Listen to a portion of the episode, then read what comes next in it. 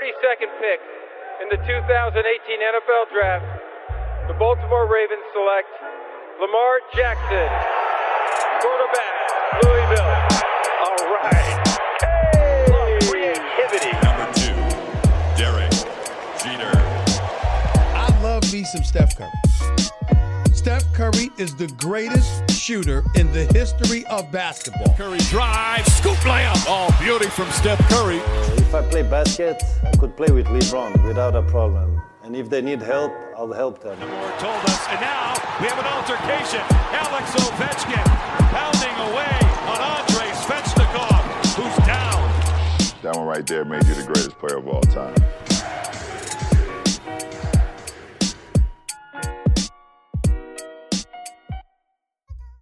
Bonjour, bonsoir. euh, Live goes on, la vie continue et le podcast aussi. On est heureux de vous retrouver chaque semaine.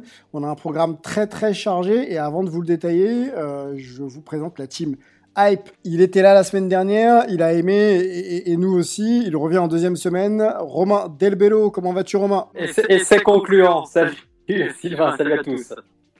Écoute, euh, avec plaisir, avec plaisir. Tu reviens comme tu, quand tu veux, hein, t'as dit. hein, C'est gentil. c'est- C'est ouvert. Euh, Martin, Martin pour The Strikeout et, et- et là aujourd'hui, il fait son comeback. Je crois qu'on l'avait pas eu euh, de- depuis le début de l'année. Et oui, Martin. ça fait un bout de temps. Et bien, merci pour euh, l'invitation. On est toujours ravis de venir parler de baseball avec toute cette superbe équipe. Eh ben, ravi de ravi de t'avoir de nouveau parmi nous, euh, Martin. Et puis euh, les Brothers, euh, no- notre ami Angelo et Melvin seront là pour nous parler de NBA. Vous allez bien les gars? Bonsoir, bonsoir, les Slide Bros, toujours en rendez-vous. Melvin B, MVP, MVP. Salut, salut à tous. Bah écoute, ouais, toujours au rendez-vous dans un San Francisco qui a un peu la gueule de bois après la, après la défaite de, de- au Super Bowl, mais, euh, mais Steph revient dans un mois, donc, euh, donc tout ira bien. Oh, Steph revient dans un mois. Bon, on- ça reste encore à, à vérifier pour quelques matchs. Je suis pas sûr que ce soit euh, opportun.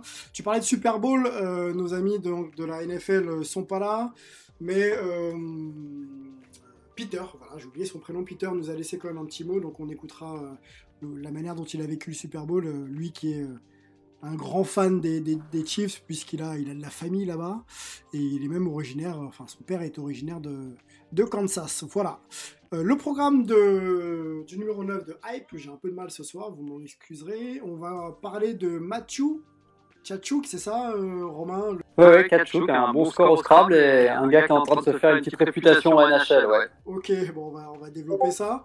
Euh, pour, la, pour la NBA, on aura euh, un thème sur Damien Lillard. Il est, il, est, il est en feu en ce moment, Damien Lillard. On va essayer de voir en quoi, euh, en quoi c'est un leader et en quoi il peut peut-être porter euh, Portland jusqu'au playoff. Pour la, la MLB, les Astros ont signé euh, Baker en nouveau coach. On sait que les Astros, euh, il y a eu pas mal de mouvements, euh, pas mal de, de remue d'ailleurs cette, euh, pendant l'intersaison. On va essayer de voir si ça, ça peut stabiliser un petit peu, un petit peu la franchise. Voilà pour, euh, pour le programme, c'est assez dense. Euh, je vous propose de commencer par la NHL avec, avec Romain. Romain, est-ce que tu peux déjà rapidement nous situer qui est, pour ceux qui ne connaissent pas, Mathieu, et en quoi, en quoi le bonhomme fait, fait parler de lui en ce moment? Écoute, Mathieu, Mathieu c'est, il a 22 ans, donc c'est un jeune joueur qui a déjà sa quatrième saison NHL quand même, avec les Flames de Calgary. Euh, alors il a le, le hockey dans le sang, hein, que son père, euh, Keith Kachuk, qui est une légende de, la NHL, qui est au of Fame, qui a joué plus de, plus de 1200 matchs, euh, qui était un très bon joueur avec des bonnes stats et un, un bon bagarreur aussi, donc c'est évidemment quelque chose qui doit être pris en compte. Son frère, qui est plus jeune, qui a 20 ans, joue aussi en NHL, donc il y a vraiment Brady, hein, ça quelque chose dans la famille, exactement, à Ottawa, qui est plus calme a priori. Euh, et, et le, le Mathieu Kachuk en question euh, fait parler lui depuis plusieurs saisons, quasiment depuis sa première année, où il avait eu, euh, une- il a créé une grosse rivalité avec Drew Doughty, le défenseur des Kings, qui est un vétéran, qui a deux coupes Stanley, qui a déjà été élu meilleur défenseur de la ligue, enfin bon, qui avait, qui avait autre chose à faire que de se brasser avec un petit jeune qui débarquait. Et il il- il l'a pris euh, dans, dans le en, en rivalité. Euh, il a été suspendu pour avoir mis un coup de coude à, à Doughty.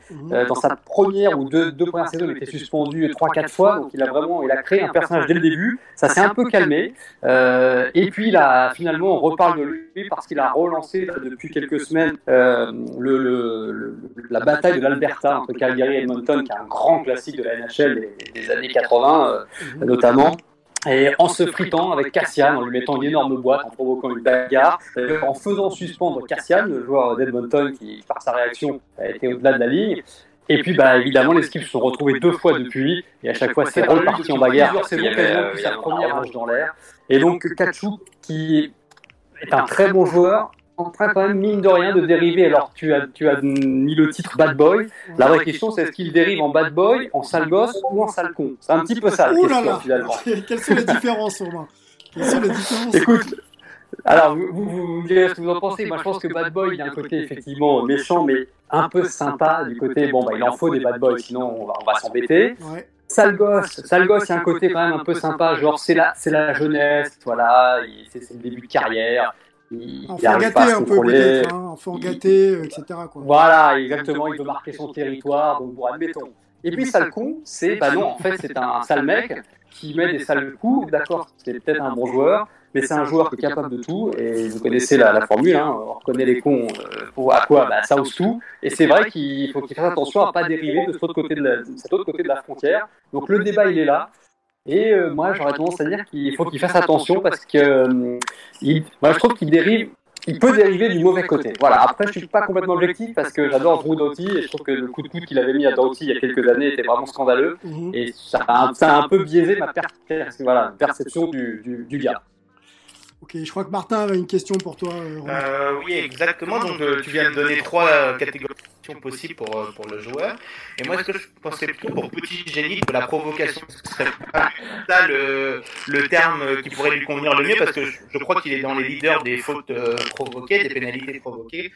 Donc, euh, est-ce que ce serait pas plutôt genre dans l'art de la provocation, de trash talking, etc., qu'il accélérait euh, le mieux plutôt que de Si, si, il y a un peu de ça, il y a un peu de ça, c'est calculé. Après, il faut avoir les épaules aussi pour assumer ce statut-là. Euh, euh, quand tu as de l'expérience, tu peux, être- tu peux effectivement être celui qui va provoquer, qui va faire tourner le momentum d'un match justement avec une bagarre, avec un, un coup un peu limite, et qui va rebooster ton équipe. Mais quand tu as 22 ans, certes, tu as 3-4 saisons derrière toi, tu as des statistiques très honorables. hein. C'est un joueur euh, qui tourne à 216 points en 276 matchs euh, en carrière, donc c'est vraiment très très bien. Mais quand tu es encore jeune, attention à pas griller ton image parce qu'il a clairement maintenant une sale image. Et donc, bah, les, les- les mecs, comme on dit vulgairement, l'ont dans le pif. Quoi. Donc euh, maintenant, il est un peu la cible. Et attention parce que ça peut être. euh, ça peut être des blessures, ça peut être une mauvaise réputation, même si je pense qu'il le vit très bien. Euh, donc oui, il y a la provoque, à voir jusqu'où ça peut aller, parce que comme je dis, des fois on a l'impression qu'il ne sait pas trop où est la limite, et un jour ça peut faire très mal. Il, je veux dire, il est capable un jour d'aller mettre un tampon à Crosby et de, et de terminer la carrière de Crosby, quoi. Et là, je peux te dire que la NHL va moins, va moins aimer euh, ce genre de provocation. hein.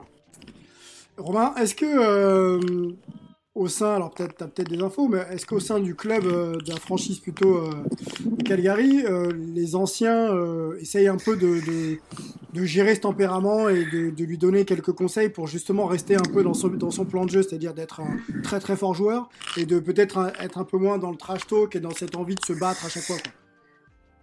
Je pense- qu'ils sont contents d'avoir. C'est le genre de joueur que tu es content, tu préfères avoir de ton côté qu'en face, parce que tu sais jamais ce qui peut t'arriver.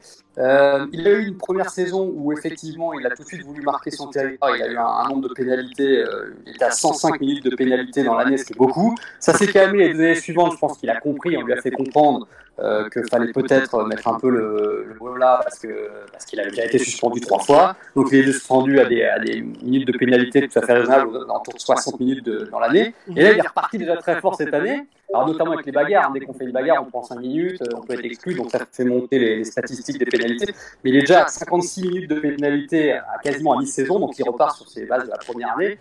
Je pense que tant, tant que, ça, tant que ça crée une sorte de, de dynamique comme il le fait là, récemment dans le derby contre, contre Edmonton, ça va. Parce que finalement, tout le monde est content, ça fait du spectacle à la télé. Il y a eu encore un super match samedi qui se termine à 8-3, avec des bagarres un peu dans tous les sens. Ça faisait très old school, donc ça peut être marrant. Mais attention non plus à pas se disperser, parce qu'il est quand même là pour jouer, pour marquer, pour faire gagner son équipe. Donc je pense qu'il y a effectivement au sein des Flames, on est content d'avoir ce personnage clivant, donc qui fait parler du club. La preuve, qu'est-ce qu'on fait aujourd'hui Ben, On en parle dans Hype.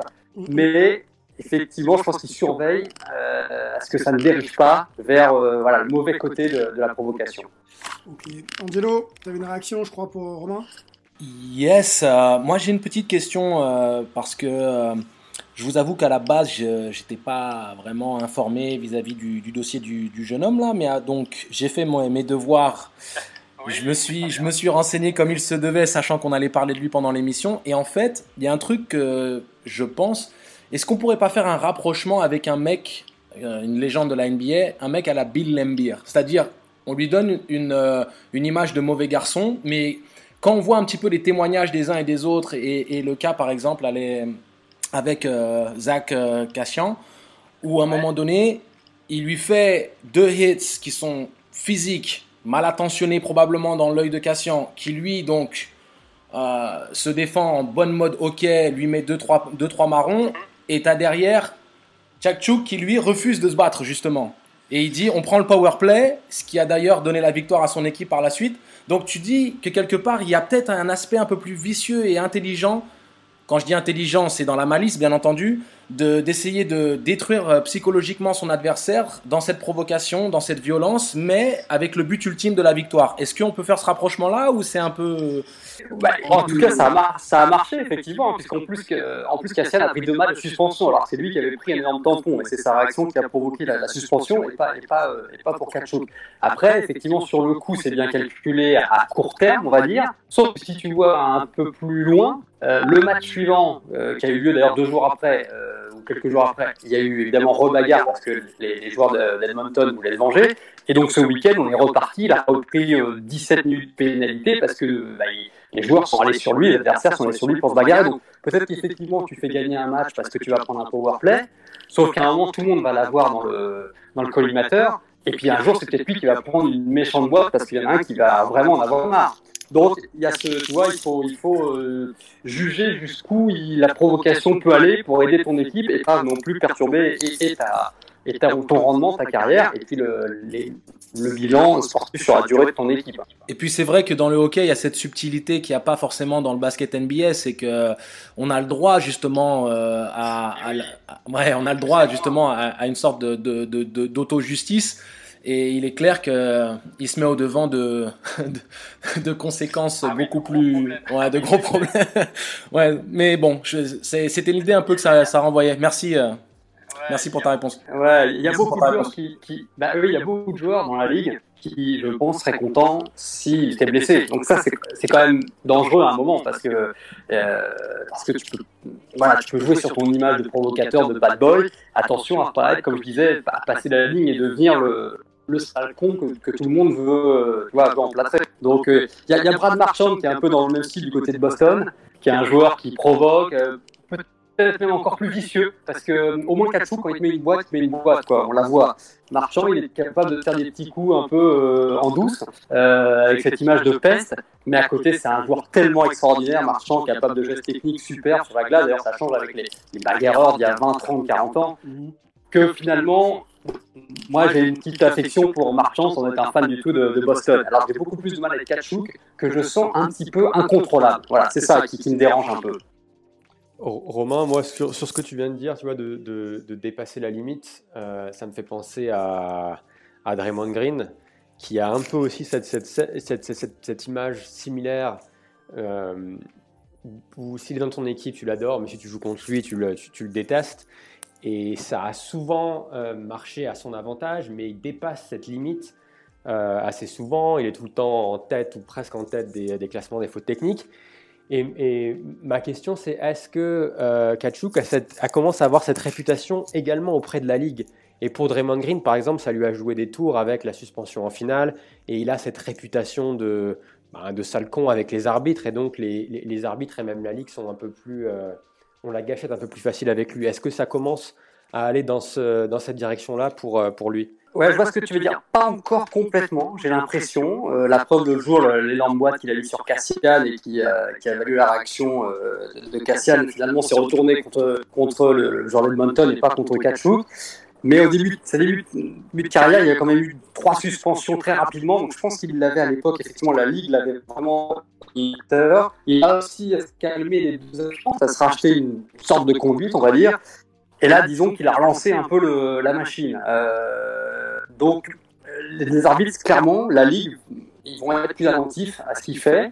Euh, et à lui justement rester intelligent dans sa gestion de la provocation, c'est parce que le hockey c'est un sport physique, donc on, on, va, on va pas empêcher des joueurs, Dieu merci, d'aller d'aller mettre des, des, mises en échec et d'aller provoquer euh, un petit peu.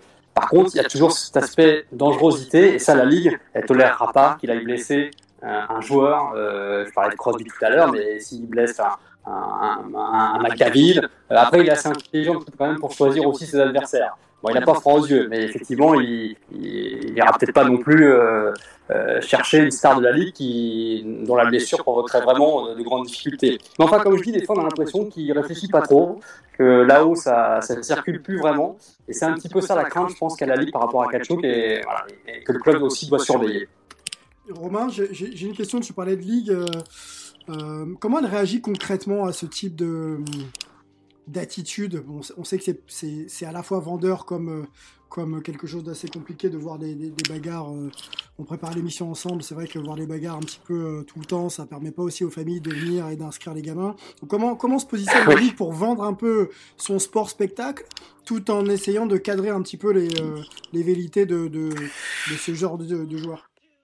Bah, C'est un, un, débat qui revient depuis plusieurs années. C'est vrai que bon, on est loin de l'époque vraiment vintage où ça se bagarrait, où, où, où ces joueurs-là étaient finalement là que pour faire quasiment de la boxe et étaient euh, et patinaient très mal avec mauvaise technique. Aujourd'hui, ça n'existe plus. Aujourd'hui, tu, si tu veux être un joueur physique, il faut aussi que tu sois être un joueur technique, d'être un bon joueur, ce qui est Kachuk, ce qui est Brad Marchand. Donc, la Ligue, euh, elle, elle, guette quand même tout ce qui est bagarre, dérive, parce qu'effectivement, ça ne donne pas forcément une bonne image euh, aux mères de famille aux, parents en général pour faire leurs enfants au hockey. Euh, mais, elle a bien conscience que ça fait partie de, l'histoire de la NHL, euh, les bagarres, hein, parce que bon, les, les chocs, les, les mises en échec, ça c'est dans toutes les ligues du monde, mais les bagarres tolérées, supervisées par l'arbitre, c'est vrai qu'il n'y a que la NHL et ça surprend toujours les gens. Donc ils ont du mal à l'enlever parce que ça fait partie quand même de l'ADN euh, de la NHL, mais ils veulent quand même le contrôler parce que parce que tu as eu des bons joueurs qui sont qui sont blessés en faisant des bagarres. Donc euh, il euh, y a, y a ce, c'est vrai qu'il y a une gestion difficile de ligue à tolérer ce genre de choses tout en ayant quand même le contrôle et en empêchant que, que ça dérape euh, vers des choses qui existaient il y a 30-40 ans qui étaient quand même beaucoup plus violentes. Okay. Romain, euh, moi j'ai une autre question tu sais, dans, le basket, et j'imagine tous les grands sports majeurs américains euh, euh, ont, ont, ce mode de fonctionnement dans le recrutement. Donc, tu as tous les, toutes les databases de schooling reports euh, dans les recrutements pour l'université, puis après pour les pros.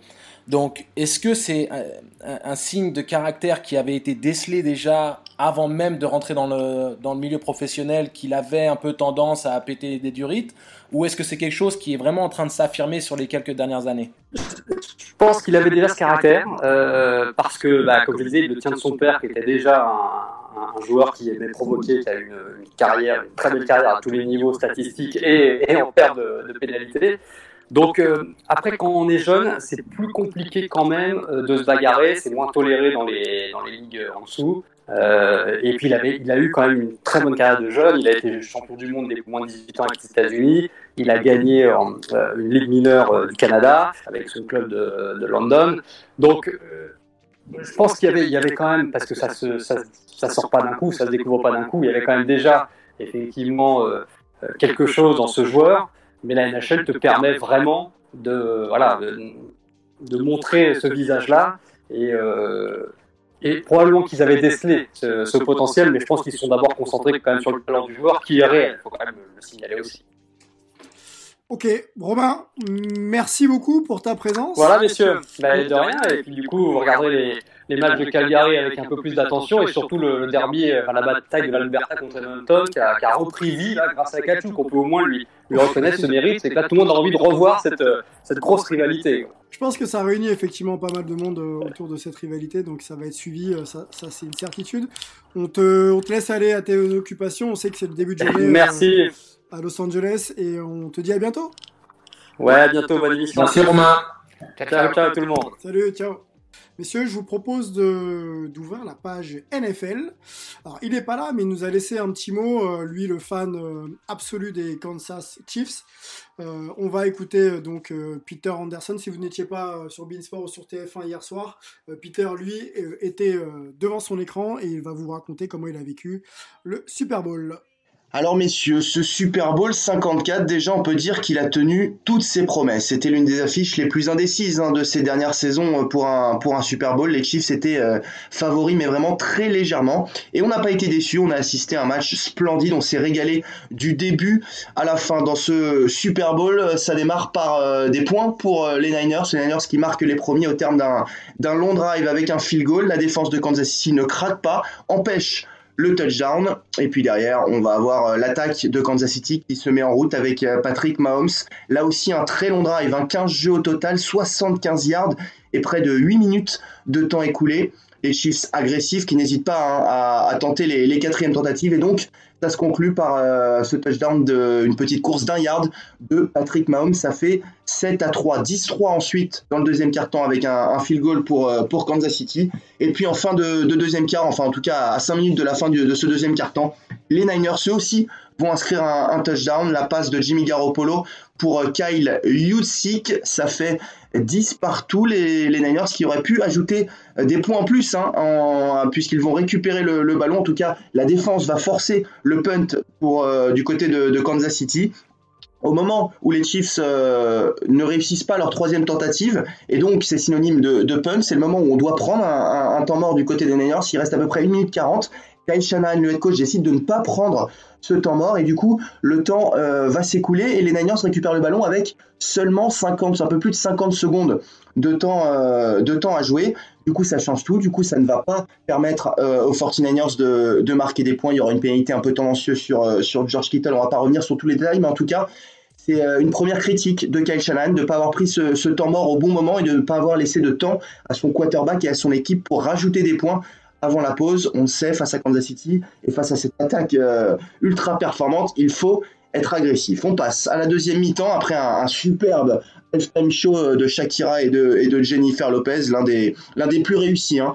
Euh, de, peut-être même de l'histoire du Super Bowl, en tout cas de, ces dernières années. Allez voir ça sur, euh, sur Internet, n'hésitez pas. Et donc, dans le troisième carton, retour au jeu, avec un troisième carton totalement à l'avantage des 49ers. Euh, D'abord un field goal de Robbie Gold, et puis ensuite un touchdown de Raheem Mostert, les 49ers qui mènent donc 20 à 10 plus 10 et cet écart va tenir longtemps, longtemps il reste moins de 7 minutes dans le quatrième quart-temps et on va assister au tournant du match, à l'action du match. Troisième tentative et 15 yards aller chercher pour, euh, pour Kansas City, pour Patrick Mahomes. Mahomes, justement, recule sous pression sur ce jeu, recule de, près de 10 yards, va finalement lancer ce ballon sur plus de 40 yards. Il trouve Tyreek Hill esselé sur, euh, sur la gauche. Et, euh, et c'est l'action qui va permettre aux Chiefs de rester dans le match, de poursuivre le drive. Et derrière, ce drive va se conclure par un touchdown de Travis Kelsey. Cette troisième et 15 où euh, Patrick Mahomes a trouvé une solution, a trouvé Tyreek Hill. Ça va vraiment faire basculer la rencontre dans ce quatrième quart-temps. Les Chiefs sont de retour. Le score est donc de 20 à 17 à ce moment-là. Et c'est la défense de Kansas City qui va alors faire la différence elle aussi. Elle provoque des stops. Elle permet à, à l'attaque de Kansas City de récupérer le ballon et Patrick Mahomes quand on lui redonne la balle dans le quatrième carton comme ça. Évidemment, on l'a vu dans les deux matchs précédents de playoff, ça score et ça va scorer avec un touchdown de, de Damian Williams. Les Chiefs qui repassent devant 24 à 20. Il reste 2 minutes et 44 secondes à jouer. C'est euh, un peu la, panique du côté des Niners. En tout cas, il faut trouver là aussi des, solutions. Et autre critique de Kyle Shannon, on a un peu abandonné le jeu de course dans ce quatrième carton avec l'avantage de, de 10 points, 20-10 les Niners, celui de s'appuyer sur leur force, sur ce qui leur a permis d'être performants toute la saison et d'arriver au Super Bowl, c'est-à-dire le jeu de course et la défense, eh bien, euh, cette équipe euh, des Niners va un peu donc abandonner ses, euh, ses, points forts. Kyle Shanahan va vouloir davantage lancer la balle. Ça va se retourner contre les Niners, puisque lancer la balle, ça veut dire utiliser moins de temps à l'horloge et ça veut dire aussi rendre le ballon plus rapidement à l'adversaire. Donc, les Chiefs ont récupéré la balle après une, une interception de, de Jimmy Garoppolo sur une quatrième tentative.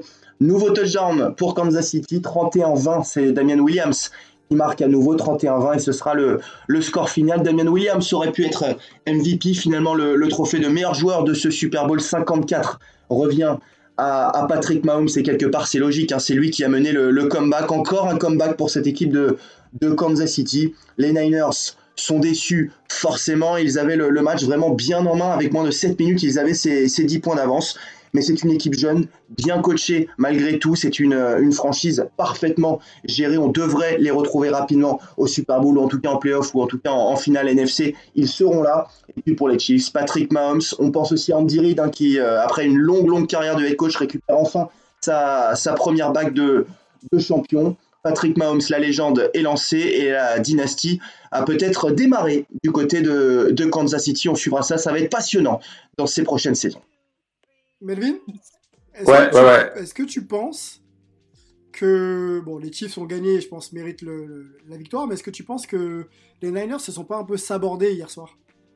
Euh, bah, si, si, bah, si, je pense que comme l'a dit, euh, comme, comme l'a dit Peter, euh, Kyle Shanahan n'est pas, n'est pas exempt de, de, tout reproche sur le, sur, sur le dernier carton. On les a vus dans finale de conférence et en demi-finale de conférence avec un, un jeu de course qui, les, qui les a portés. Et je pense que quand tu es à plus 10, bah, il faut manger l'horloge, surtout que bah, les, les, Chiefs étaient à la recherche de solutions qu'ils n'avaient pas encore trouvées. Donc ça fait, c'est sûr que que ça fait mal. Et je pense que il y a un des, euh, journalistes euh, qui, couvre, qui couvre les 49ers qui a même, qui a même dit qu'ils avaient joué les 8 minutes les, plus pires de leur saison, les 8 dernières minutes du match. Donc, euh, personnellement, je peux, je peux pas. Enfin, c'est difficile pour moi de le dire parce que je n'ai pas vu tous les matchs. mais, mais c'est sûr que quand tu es à plus 10 à 8 minutes de la fin au Super Bowl, bah, tu, dois, tu dois mettre le couvercle, tu dois pouvoir gagner le match. Donc euh, c'est sûr qu'il y aura des regrets. Après, c'est une équipe jeune, ils seront sûrement, ils seront sûrement de, de retour. Mais bon, on disait ça aussi la dernière fois qu'ils étaient au Super Bowl et ils ont mis des années avant d'y revenir. Donc on n'était jamais sûr de quand tu seras, quand tu seras au Super Bowl. Donc euh, c'est vraiment une occasion manquée. Angelo? Moi, ce qui, me, ce qui me chagrine, Melvin, comme tu sais que un peu comme toi, j'aurais aimé que les, les 49ers, euh, vu mon attachement à la Bay Area et à la Californie de manière globale, puisse gagner ce, j'aurais aimé qu'il puisse gagner ce, Super Bowl. Mais euh, ce qui me chagrine dans cette idée, c'est que quand tu es compétiteur, là on joue au plus haut niveau et on sait à quel point c'est difficile d'aller au Super Bowl. Et il n'y a plus le concept de récompenser la saison de quelqu'un ou de justifier des choix que tu aies pu faire plus tôt dans la saison. Il n'y a, plus a plus de politique, c'est gagner le match et on fera les comptes après le match. Donc quand tu es à plus 10, et que on sait que les 49ers sont une équipe forte dans le run et qu'on sait que l'horloge s'écoule plus rapidement, plus longtemps quand on fait des runs et non pas de la passe, j'ai du mal à comprendre pourquoi les Niners n'ont pas couru, n'ont pas fait euh, marcher leur attaque sur le running. force, quoi, tout simplement. Ouais, exactement. Tu, tu fais que tu, tu, on s'en fout de la beauté, on s'en fout du style. C'est tu vas chercher ton Super Bowl et c'est la fin du game parce que tu fais écouler le chrono, tu donnes moins d'opportunités à Mahomes de Mahomes parce que je vais pas le faire à la française, j'aurais honte de moi. Mais euh, Mahomes de de, de, de, pouvoir faire un miracle parce qu'il avait fait un mauvais match jusqu'à présent et en, trois actions il a plié le match et c'est ça que tu essayes d'éviter le plus possible et tu redonnes des cartouches euh, à Kansas City avec le talent qu'on connaît de, Mahomes, tu te mets en danger. Et c'est exactement ce qui s'est passé. Donc c'est toujours facile de faire le bilan d'après-match, mais logiquement, tu devrais faire... Euh, te, c'est peut-être jouer à l'italienne, mais tu te protèges, tu cours le ballon, tu écroules, tu écoules le chrono, quoi. En tout cas, c'est mon opinion, mais je trouve ça, je trouve ça vraiment très, très, con. Il faut le dire comme ça, très con. Euh, moi, je suis euh, tout à fait d'accord avec euh, vous deux. San Francisco aurait dû, aurait dû courir, mais j'ai trouvé la défense de Kansas City très efficace sur la run. Euh, donc ça peut-être aussi un peu refroidi les ardeurs de, de Shanahan de, de, faire que de la course. Et puis bon, quand tu as un George Kittle à la passe, ça peut toujours être utile d'aller le, le chercher. Euh, moi, ce qui, me, ce qui me dérange le plus, c'est en fin de, premier, de première mi-temps, euh, les, les, Niners, ils ont la possession de balle et euh, ils vont, ouais, ils vont, il va utiliser aucun temps mort alors que t'en as encore trois, t'as plus d'une minute pour les jouer. On voit même euh, sur le sur le live de Fox, on voit le propriétaire ou quelqu'un du front office de, des Niners qui fait qui fait une faute, qui demande de prendre le temps mort et personne personne sur le banc va prendre un temps mort. Et moi, je trouve ça fou que quand même si tu beaucoup d'avance, euh, là, il fallait aller au moins chercher le, le, field goal, etc. Donc, euh, moi, c'est ça qui me chagrine le plus chez, Shanahan, c'est ce fait de ne pas avoir pris euh, ces, ces time-out et d'avoir laissé filer la mi-temps. Et après, bon, bah, après, une fois que les, chiffres sont lancés, on les connaît, ils sont capables de faire des grands ravages. Ouais, moi c'est vrai que on, en parlait pendant le match sur, notre forum, sur notre forum hype, Et c'est vrai que Mahomes était en train d'essayer de, de, chercher des solutions, Mahomes et Reed. Et avant même ce, troisième et 15 et la passe de, 45 yards pour, pour Hill, moi j'ai trouvé que même s'il était en difficulté, il est allé chercher des first down à la course qui les ont maintenus en vie, maintenus en vie, qui vraiment par, par, par, par leur, par, par, le bout des doigts. Et il s'est vraiment donné l'opportunité de faire cette, bah, cette action d'éclat. Et je pense que même à, plus 10 avec 8 euh, minutes à jouer, j'étais pas serein, quoi, parce qu'il a besoin, il c'est un joueur, il a besoin que d'une que, que, que, d'une, que d'une opportunité et il l'a saisi. Et je pense que, je pense que les, les, les j'allais dire les Warriors, les 49ers avaient un, plan de jeu qui était parfait. Ils l'ont, ils l'ont euh, euh, respecté à la lettre pendant 52 minutes, mais voilà, Mahomes a eu besoin de, de, de, 5 minutes pour, pour, pour, tout changer quoi, et aller chercher son Super Bowl. Donc chapeau, chapeau à lui. Mahomes, on sait que c'est un talentueux, on sait qu'il a besoin de rien, comme tu l'as dit, pour pouvoir revenir dans le match. Il était un peu struggle, il se fait intercepter deux fois, il cherche quand même à, la course à revenir dans le match. C'est clair que si pendant ce laps de temps tu le, le mets pas hors d'état de nuire, eh ben c'est lui qui va, qui va te montrer euh, qui il est euh, au, fur et à mesure du match. Et c'est là où euh, je suis un peu déçu de la manière dont la ligne défensive de, des Niners à, pas, à pas continuer à, taper là où ça, ça faisait mal pour essayer de mettre Mahomes encore plus en difficulté. Bon, après, on sait que les talentueux, de toute façon, euh, on a beau faire ce qu'on veut, mettre tous les plans de jeu euh, que, qu'on veut, euh, ils s'en sortent toujours, en tout cas, ils trouvent une solution. Donc c'est vrai, bravo, bravo aux Chiefs. Maintenant, je pense que l'opposition et, Jimmy, même Garoppolo, je pense que ça a été un peu limite pour, pour tenter de rivaliser en fin de match avec, avec les Chiefs. Ce qui, ce qui est fou, Sylvain, c'est que on, sait que par rapport au standard de, de Mahomes, c'était pas un, grand match, c'était pas une grande performance. Il a eu le MVP. J'ai envie de dire, euh, c'était presque écrit si Kansas City gagnait le, Super Bowl qu'ils allaient donner le MVP à Mahomes. Euh, à moins vraiment de faire une contre-performance légendaire, euh, ou plutôt historique, parce que légendaire c'est dans le bon sens, donc on va dire une, une contre-performance historique, le MVP lui était promis. Mais en sachant qu'il a fait un petit match, il a tout de même réalisé une, des, plus grandes post-seasons de l'histoire de la NFL. C'est ça qui est fou, qui, doit remettre en perspective la, qualité de sa saison et du run qu'il a fait jusqu'au Super Bowl. Parce qu'il a le, plus de touchdowns euh, en post-season avec 12. Il a fait 300 yards de moyenne, en sachant avec le petit match qu'il a fait euh, lors du Super Bowl. Donc c'est quand, euh, c'est quand même assez fascinant de se dire que euh, on, fait face à un talent qui en plus est jeune et qui peut potentiellement euh, régner sur la NFL pendant de nombreuses années si, Kansas City arrive à, rajouter les pièces euh, clés pour maintenir une cohésion dans, le, vestiaire et, renforcer l'équipe aux endroits nécessaires. Mais c'est assez incroyable ce qu'on a vu dans l'absolu par rapport à la post-season, même si le Super Bowl en lui-même était un peu décevant pour Mahomes. Mahomes, c'est quelqu'un qui redéfinit, on le dit souvent en ce moment, mais lui, pour le coup, redéfinit vraiment ce poste-là avec une polyvalence et un œil et un bras euh, magique. Effectivement, s'il arrive à, en tout cas, si les Chiefs arrivent à garder un noyau dur autour de ce joueur-là, je pense que euh, ça fera finale de conf, voir Super Bowl euh, très, régulièrement. Après, on touche du bois, il faut que le joueur reste en, bonne santé. Mais, effectivement, on a devant nous quelqu'un qui va, à mon avis, marquer l'histoire histoire de ce sport. Euh, c'est comme ça que se finit cette saison, une saison NFL qui était euh, pleine de pleine de pleine de rebondissements et de surprises. On a vu l'avènement de de notre ami Lamar Jackson, MVP euh, à l'unanimité, Mahomes qui, qui, confirme.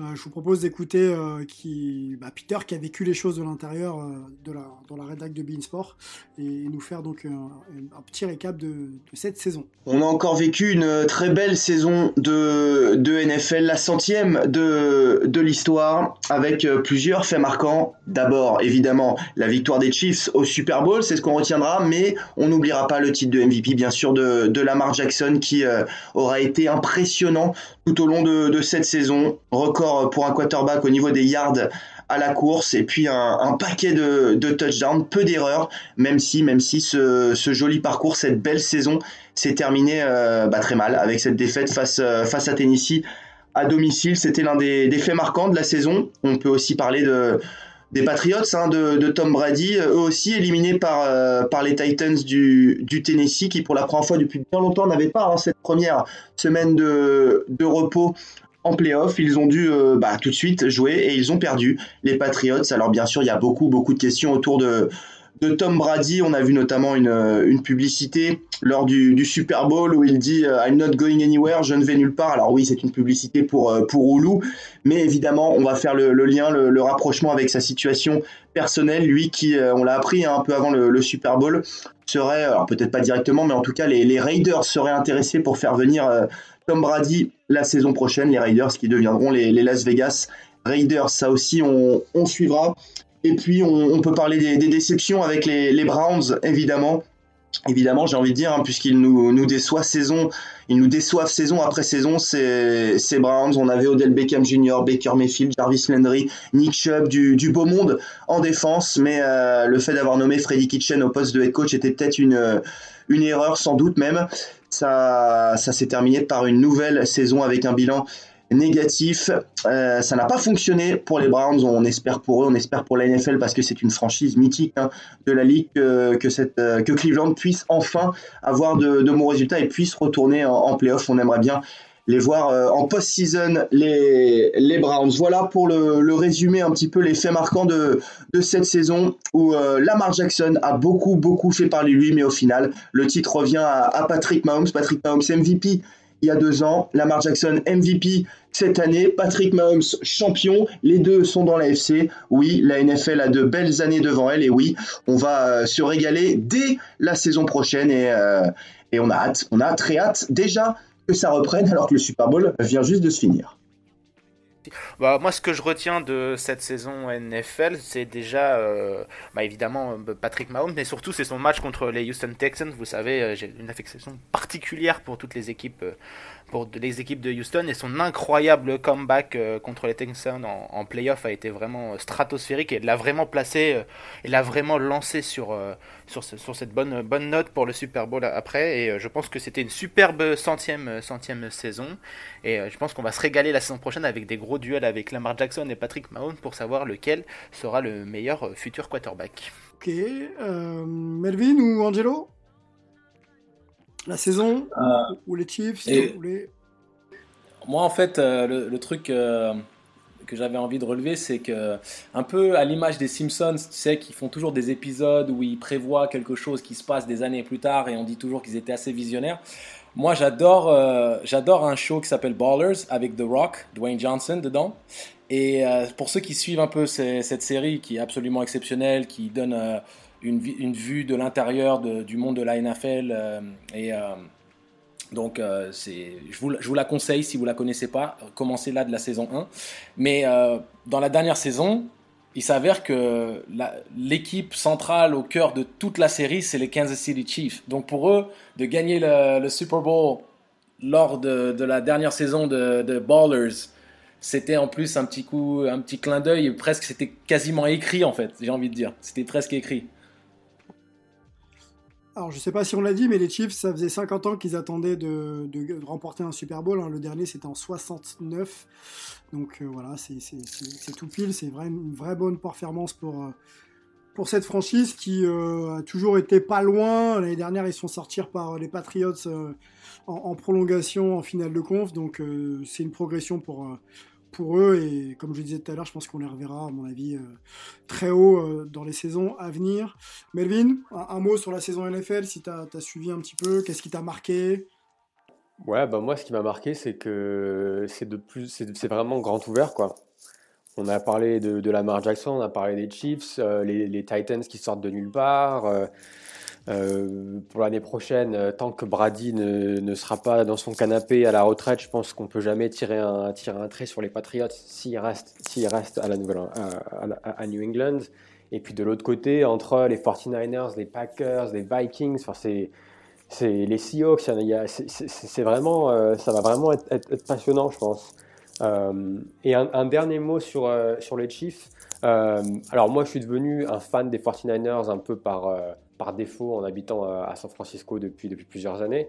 Mais à la base, je suis un, fan des euh, Philadelphia Eagles parce que, euh, quand j'ai commencé à jouer à, Madden, euh, quand j'étais un ado, j'étais fan de Donovan McNabb et j'étais un grand fan de Andy Reid qui, a coaché les Eagles pendant, pendant de longues années. Donc très content pour lui qu'il ait enfin réussi à, avoir, à, avoir son Super Bowl. Ouais, c'est mérité. Hein. C'est vrai que c'était attendu pour lui. Il avait le talent. Après, on sait ce que c'est. Hein. Ça suffit pas. Il faut combiner pas mal de choses. Donc, effectivement, c'est mérité. Est-ce que vous avez regardé Je reviens un peu sur le Super Bowl. bon, c'est toujours un moment où les publicités sont scrutées de droite à gauche. Euh, une publicité pour. Euh, ah oui, c'était pour la chaîne, la chaîne Ulu, je crois. Euh, la chaîne. vous voyez où, Brady, la saison prochaine, là? Parce qu'il a l'air de. Voilà, de nous faire douter. bah, vas-y, vélo. Moi, je pense qu'il l'a dit comme il se doit. Hein. I'm not going anywhere. je pense qu'il y, a un, y a un petit clin d'œil intrinsèque à la, à la pub en, en elle-même. Je pense que c'est difficile de concevoir Brady going, qu'il aille où que ce soit autre que. Exact, exactement, ouais. Je pense que moi je vois difficilement Tom Brady à son niveau actuel en tout cas dans n'importe quelle autre franchise, dans la franchise des Patriots, tout est fait pour euh, pour lui avec des receveurs spécialement faits pour lui et je pense que ça peut être difficile à son âge, avec son niveau de le voir dans, dans une autre équipe que les Patriots. Alors les Patriots euh, seraient prêts à lui proposer 30 millions euh, saison. Lui a l'air de vouloir un petit peu plus parce qu'on se rappelle que Brady a lâché quand même pas mal de de, dollars pour permettre aux Patriots de faire des équipes compétitives à chaque fois. Euh, bon, voilà, je pense qu'ils vont vite trouver un terrain d'entente. Hein. Je, comme vous, les gars, je ne vois pas aller ailleurs euh, après avoir été euh, être encore une légende vivante de, son sport.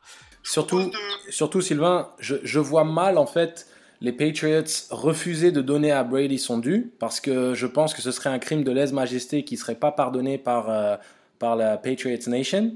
Et surtout, euh, espérons simplement qu'ils arrivent à, sortir du spectre euh, de la fin de carrière Kobe euh, aux Lakers, si tu veux, où ils donnent le, gros paycheck à Brady.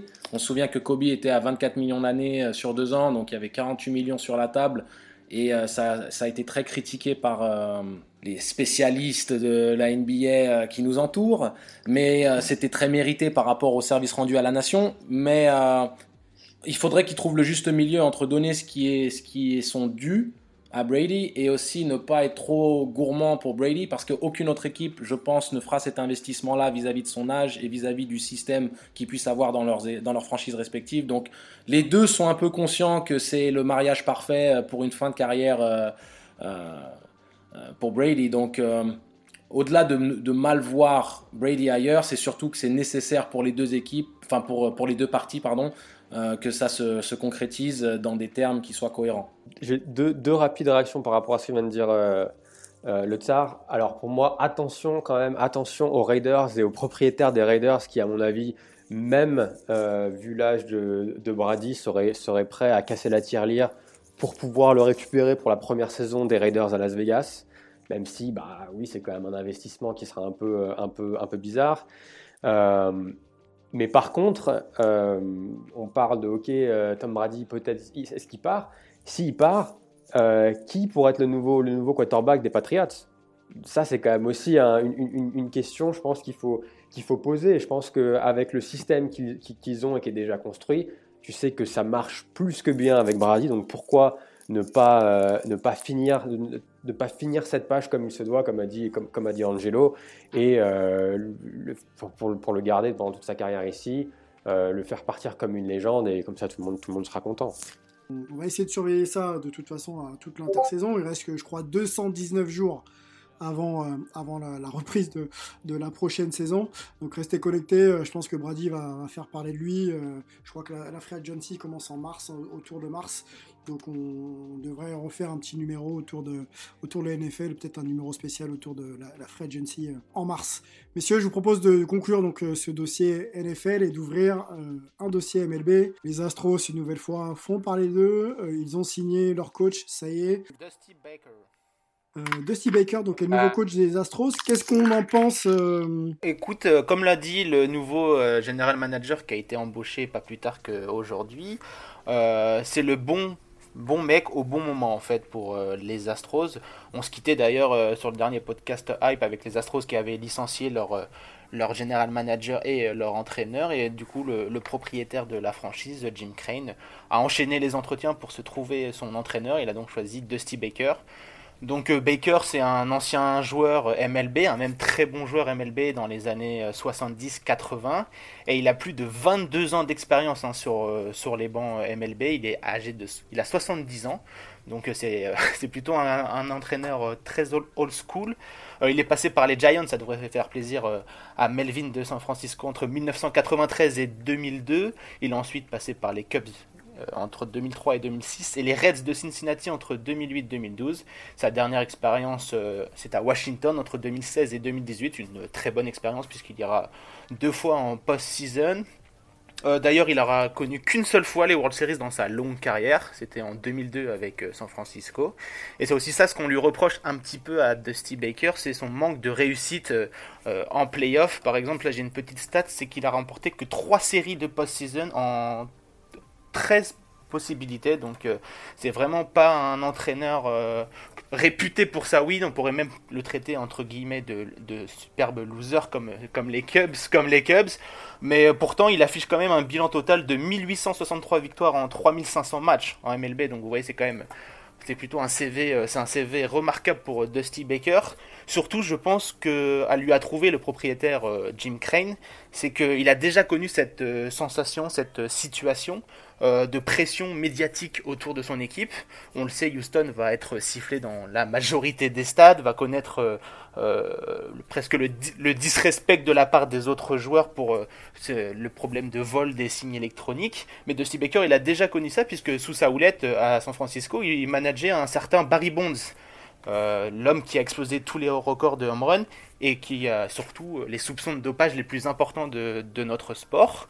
Donc c'est un homme qui a l'habitude, donc on peut, on peut penser que ce sera un peu le bouclier pour euh, cette équipe, pour cette équipe de Houston. Euh, en tout cas, euh, malgré le changement d'entraîneur et le changement de général manager, le propriétaire des Astros a quand même affirmé qu'il visait encore le titre. Tu parles de, de loser, effectivement j'ai l'impression que les Astros, il va falloir qu'ils gagnent euh, rapidement pour faire taire un petit peu, un petit peu tout le monde. Est-ce que, euh, je reviens encore sur Dusty Baker, est-ce que c'est vraiment le profil qui permet de stabiliser de, et de faire que la franchise engrange quelques victoires et, et qu'elle se stabilise sur le plan sportif? On, peut penser que ça va être un peu un entraîneur tampon, entre guillemets, puisqu'il a signé un contrat d'une année avec une en option, euh, sachant que AJ Inch, l'entraîneur euh, qu'on peut appeler maintenant légendaire pour les Astros, celui qui a mené la franchise au titre en 2017, qui a fait euh, gagner cette équipe trois saisons à plus de 100 victoires consécutives, on peut, estimer, en tout cas, c'est les bruits qui, courent, que euh, ils ont pris Dusty Baker en attendant de faire revenir AJ Inch pour se plier un peu aux sanctions de, la MLB. Euh, par contre, il y a beaucoup de critiques qui commencent à fuser sur euh, Dusty Baker. Déjà, il a 70 ans. Est-ce qu'il lui reste un peu de jus pour entraîner une équipe de Major League, toute la pression, etc. Et deuxièmement, c'est un entraîneur old school, comme j'ai dit, donc c'est un joueur un, coach proche de ses joueurs, un homme de terrain, euh, alors que les Astros sont une franchise beaucoup basée sur le data, sur les statistiques. Est-ce qu'il saura euh, s'adapter à cette mentalité que Houston a et euh, qui a été largement critiquée après le, scandale? Est-ce que cet homme pourra s'adapter? C'est vraiment être la question et on va voir les premières réponses puisque le, les camps d'entraînement débutent dans deux semaines et on en saura beaucoup plus à partir de là. Quoi. Moi j'ai une réaction, Sylvain c'est un vrai plaisir à chaque fois qu'on a les mecs de Strikeout euh, invités euh, dans les podcasts hype de les écouter. C'est quand même un vrai plaisir. Les mecs, c'est fluide quand ça discute baseball quand même. C'est d'une fluidité. Ah, c'est quand même très très fluide. Il faut dire les choses. Donc euh, moi, c'était la réaction euh, la première réaction que j'avais. C'est réciproque, Angelo. Ah, mais clairement, mais c'est, mais c'est juste que, en fait, je les écoute, je suis, je suis, je suis, je fais partie de l'émission, mais je suis hors de l'émission. Je les écoute comme si j'étais un auditeur, en fait. Je suis là en mode. Euh, ah, tu vas nous faire rougir, Angelo. Pas devant tout le monde, pas devant tout le monde. ouais, ouais, ouais. Moi, j'ai une, bah, j'ai une réaction justement sur le choix de notre ami Dusty. Est-ce que c'est pas un choix bah, forcé parce que, euh, comme, tu l'as dit, il a 70 ans, c'est un peu le vieux de, la vieille, mais est-ce qu'ils ont eu beaucoup de choix? Est-ce qu'il y a d'autres euh, candidats peut-être un peu plus jeunes dans la, force de l'âge qui ont eu, bah, si tu vas à Houston, tu vas forcément être, euh, associé à ce qui s'est passé un peu au scandale. Donc au niveau de l'image, c'est peut-être pas, la meilleure destination pour des nouveaux coachs ou qui, veulent faire leur nom. Il y a pourtant, il y avait eu euh, le, propriétaire de, Jim Crane, en tout cas de ce que j'ai lu. Euh, il y a eu quand même eu pas mal de candidats. Il y a eu d'ailleurs de nombreux jeunes candidats, donc des, des entraîneurs plus basés sur la data qui correspondaient plus euh, à la philosophie actuelle de, de, la franchise. Mais ils ont vraiment voulu prendre Dusty Baker parce que je pense que c'est un, entraîneur déjà qui est respecté par toute la ligue, par les joueurs, par les supporters. Et donc, ça peut apporter un peu de comment dire, de, de positivité dans, dans, cette franchise, dans, le, dans la tourmente qu'elle va, qu'elle va traverser. Et puis, comme je l'ai dit tout à l'heure, je pense que ça peut être aussi surtout un entraîneur tampon, euh, histoire de passer cette saison un peu dure, parce qu'ils ont perdu leur entraîneur euh, à un mois du début des camps d'entraînement, les, de spring, du spring training, hop, les, des spring training, pardonnez-moi. Donc euh, ils ont un peu, on peut pas dire que ça soit une prise dans le, dans le rush, mais c'est vraiment un entraîneur pour cette année. S'il gagne, tant mieux. S'il gagne pas, bah rendez-vous l'année prochaine avec AJ euh, Inch ou un, entraîneur plus de, dans leur philosophie. On est d'accord, qui gagne ou qui gagne pas, je pense que effectivement euh, il est pas là pour durer. On est bien d'accord. Si jamais on peut avoir. Bah ça c'est c'est mon analyse. Je pense que il a il a en tout cas lui de son côté, il a jamais gagné de World Series. Je l'ai dit, il, il allait qu'une seule fois euh, à ce stade de la compétition. Il a quand même été élu trois fois coach de l'année en 93, 97 et 2000. Donc c'est vraiment un entraîneur, euh, c'est vraiment bizarre avec lui, c'est qu'il est très très fort euh, en, en, saison régulière et qu'il a un peu de mal durant les, les post-saison, mais c'est vrai que tu as raison. Je pense que quoi qu'il arrive, si, si, les Houston Astros gagnent, tant mieux pour, euh, tant mieux pour lui, pour euh, Dusty, il va avoir sa bague, ça va être super, ça va récompenser ses 70 ans. Merci, au revoir pour tout ce que vous avez fait. Et s'ils perdent, bah, merci, au revoir. Et puis on, on, se retrouve avec un nouvel entraîneur plus dans la philosophie. Bon, plus sérieusement maintenant, moi la réaction que j'ai vis-à-vis de tout ça, c'est est-ce qu'on ne on serait pas face à un peu euh, une situation similaire au syndrome Michel Gomez en équipe de France à l'ancienne euh, pour, euh, pour les aficionados du basket. Tu, vas loin là, tu vas loin pour euh, dépoussiérer, bah, c'est vrai que c'est un exemple qui peut, qui peut voilà, je vais donner un petit peu plus de contexte à ma à ce que à ce que je dis, c'est qu'en fait, pour ceux qui pour ceux qui, qui, pourraient ne pas vraiment comprendre cette référence, Michel Gomez c'était un grand coach à l'époque on va dire dans les années 80, 90 et qui a dû, euh, enfin qui a été rappelé pour euh, officier à la tête de l'équipe de France euh, début des années 2000, mais il était complètement dépassé par ce qui se passait. Quand on voit les accolades qu'a reçu notre ami Dusty, ça date des 90 début années 2000, on est en 2000 quasiment 20.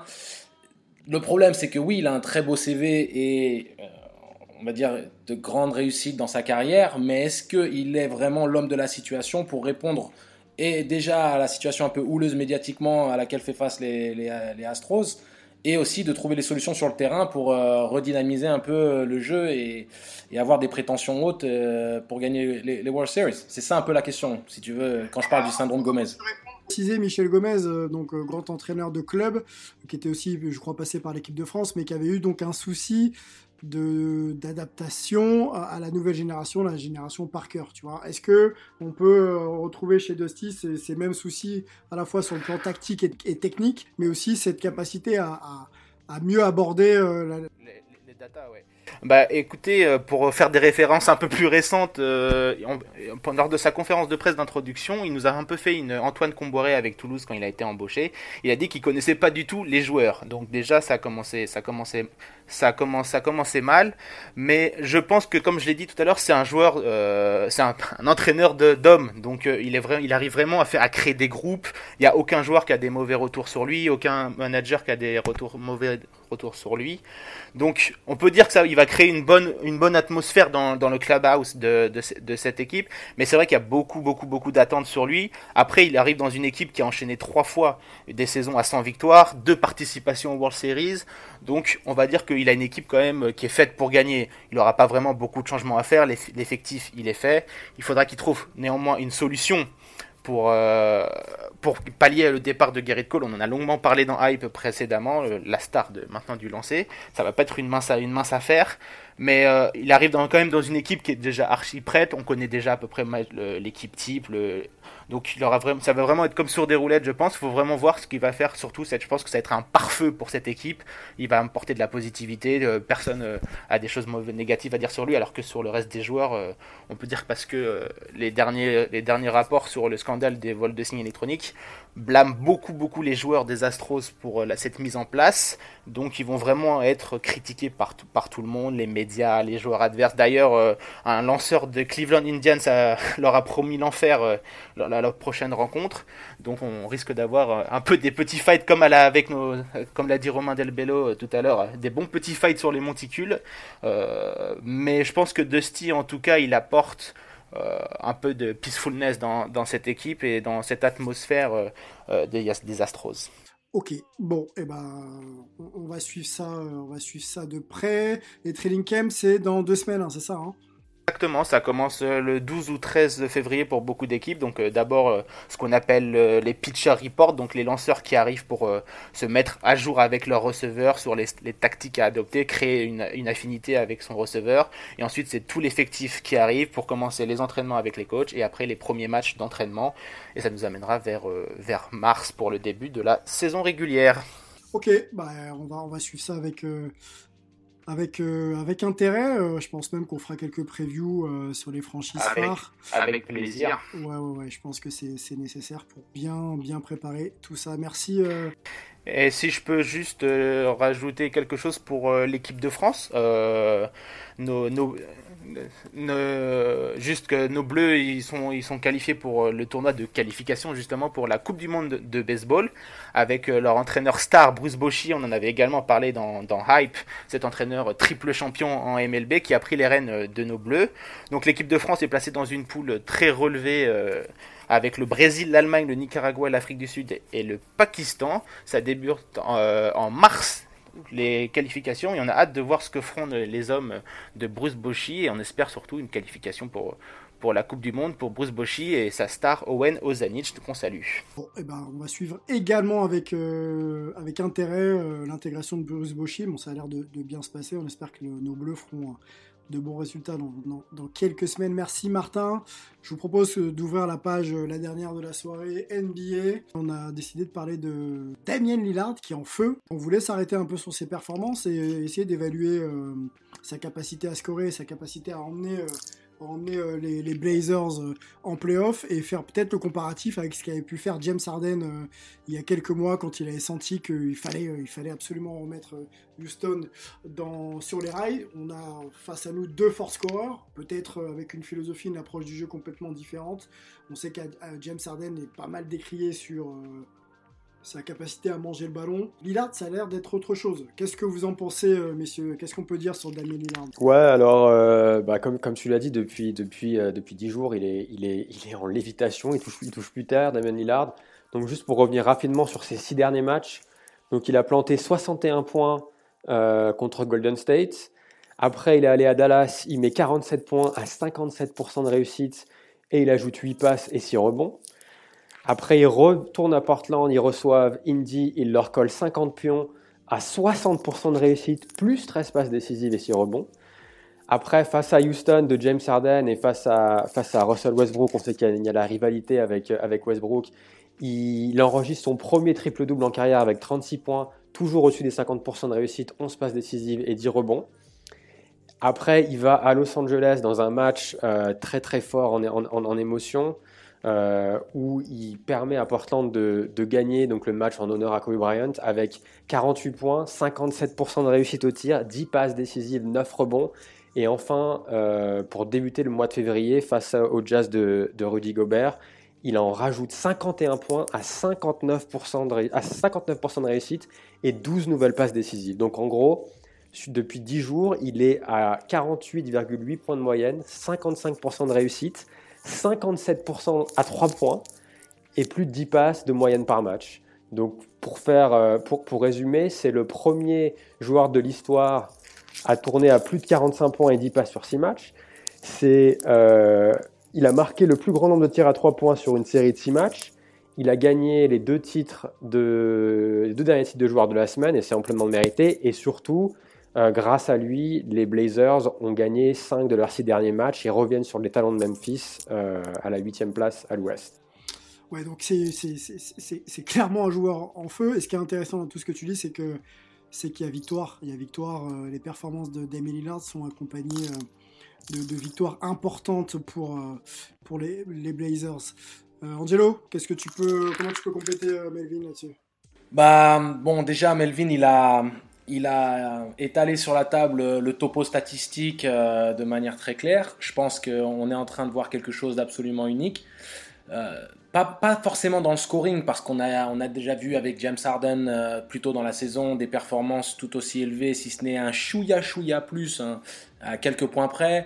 Euh, il y a eu Jordan à la grande époque, enfin, les grands scoreurs ont toujours fait des performances euh, incroyables, mais là où c'est assez appréciable, c'est justement la dimension de, de passes décisives, la distribution de la gonfle, malgré ses gros, ses gros coups de chaud. Et en fait, euh, Damien, Lillard, il est en train de faire ce qu'on aimerait euh, que James Harden fasse plus. C'est-à-dire laisser le jeu venir à lui, avoir ses coups de chaud quand ils, quand ils viennent, mais avec les qualités de créateur, en sachant que James Harden est, virtuellement indéfendable en un contre un, euh, qu'il se retrouve très souvent sur la ligne des lancers francs, qu'il a cette capacité à prendre le dessus physiquement sur son adversaire direct et, et les qualités techniques pour se créer n'importe quel type de tir.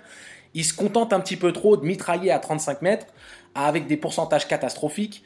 On voit jamais Lillard faire un 8 sur 30 euh, à 3 points ou un 8 sur 25 comme peut le faire Harden. Et 57% à 3 points, 55% euh, de, réussite globale, c'est en comparaison largement supérieur aux 46% de réussite globale et 32% seulement à 3 points de Harden sur la même séquence statistique qu'il a eu plus tôt dans la saison.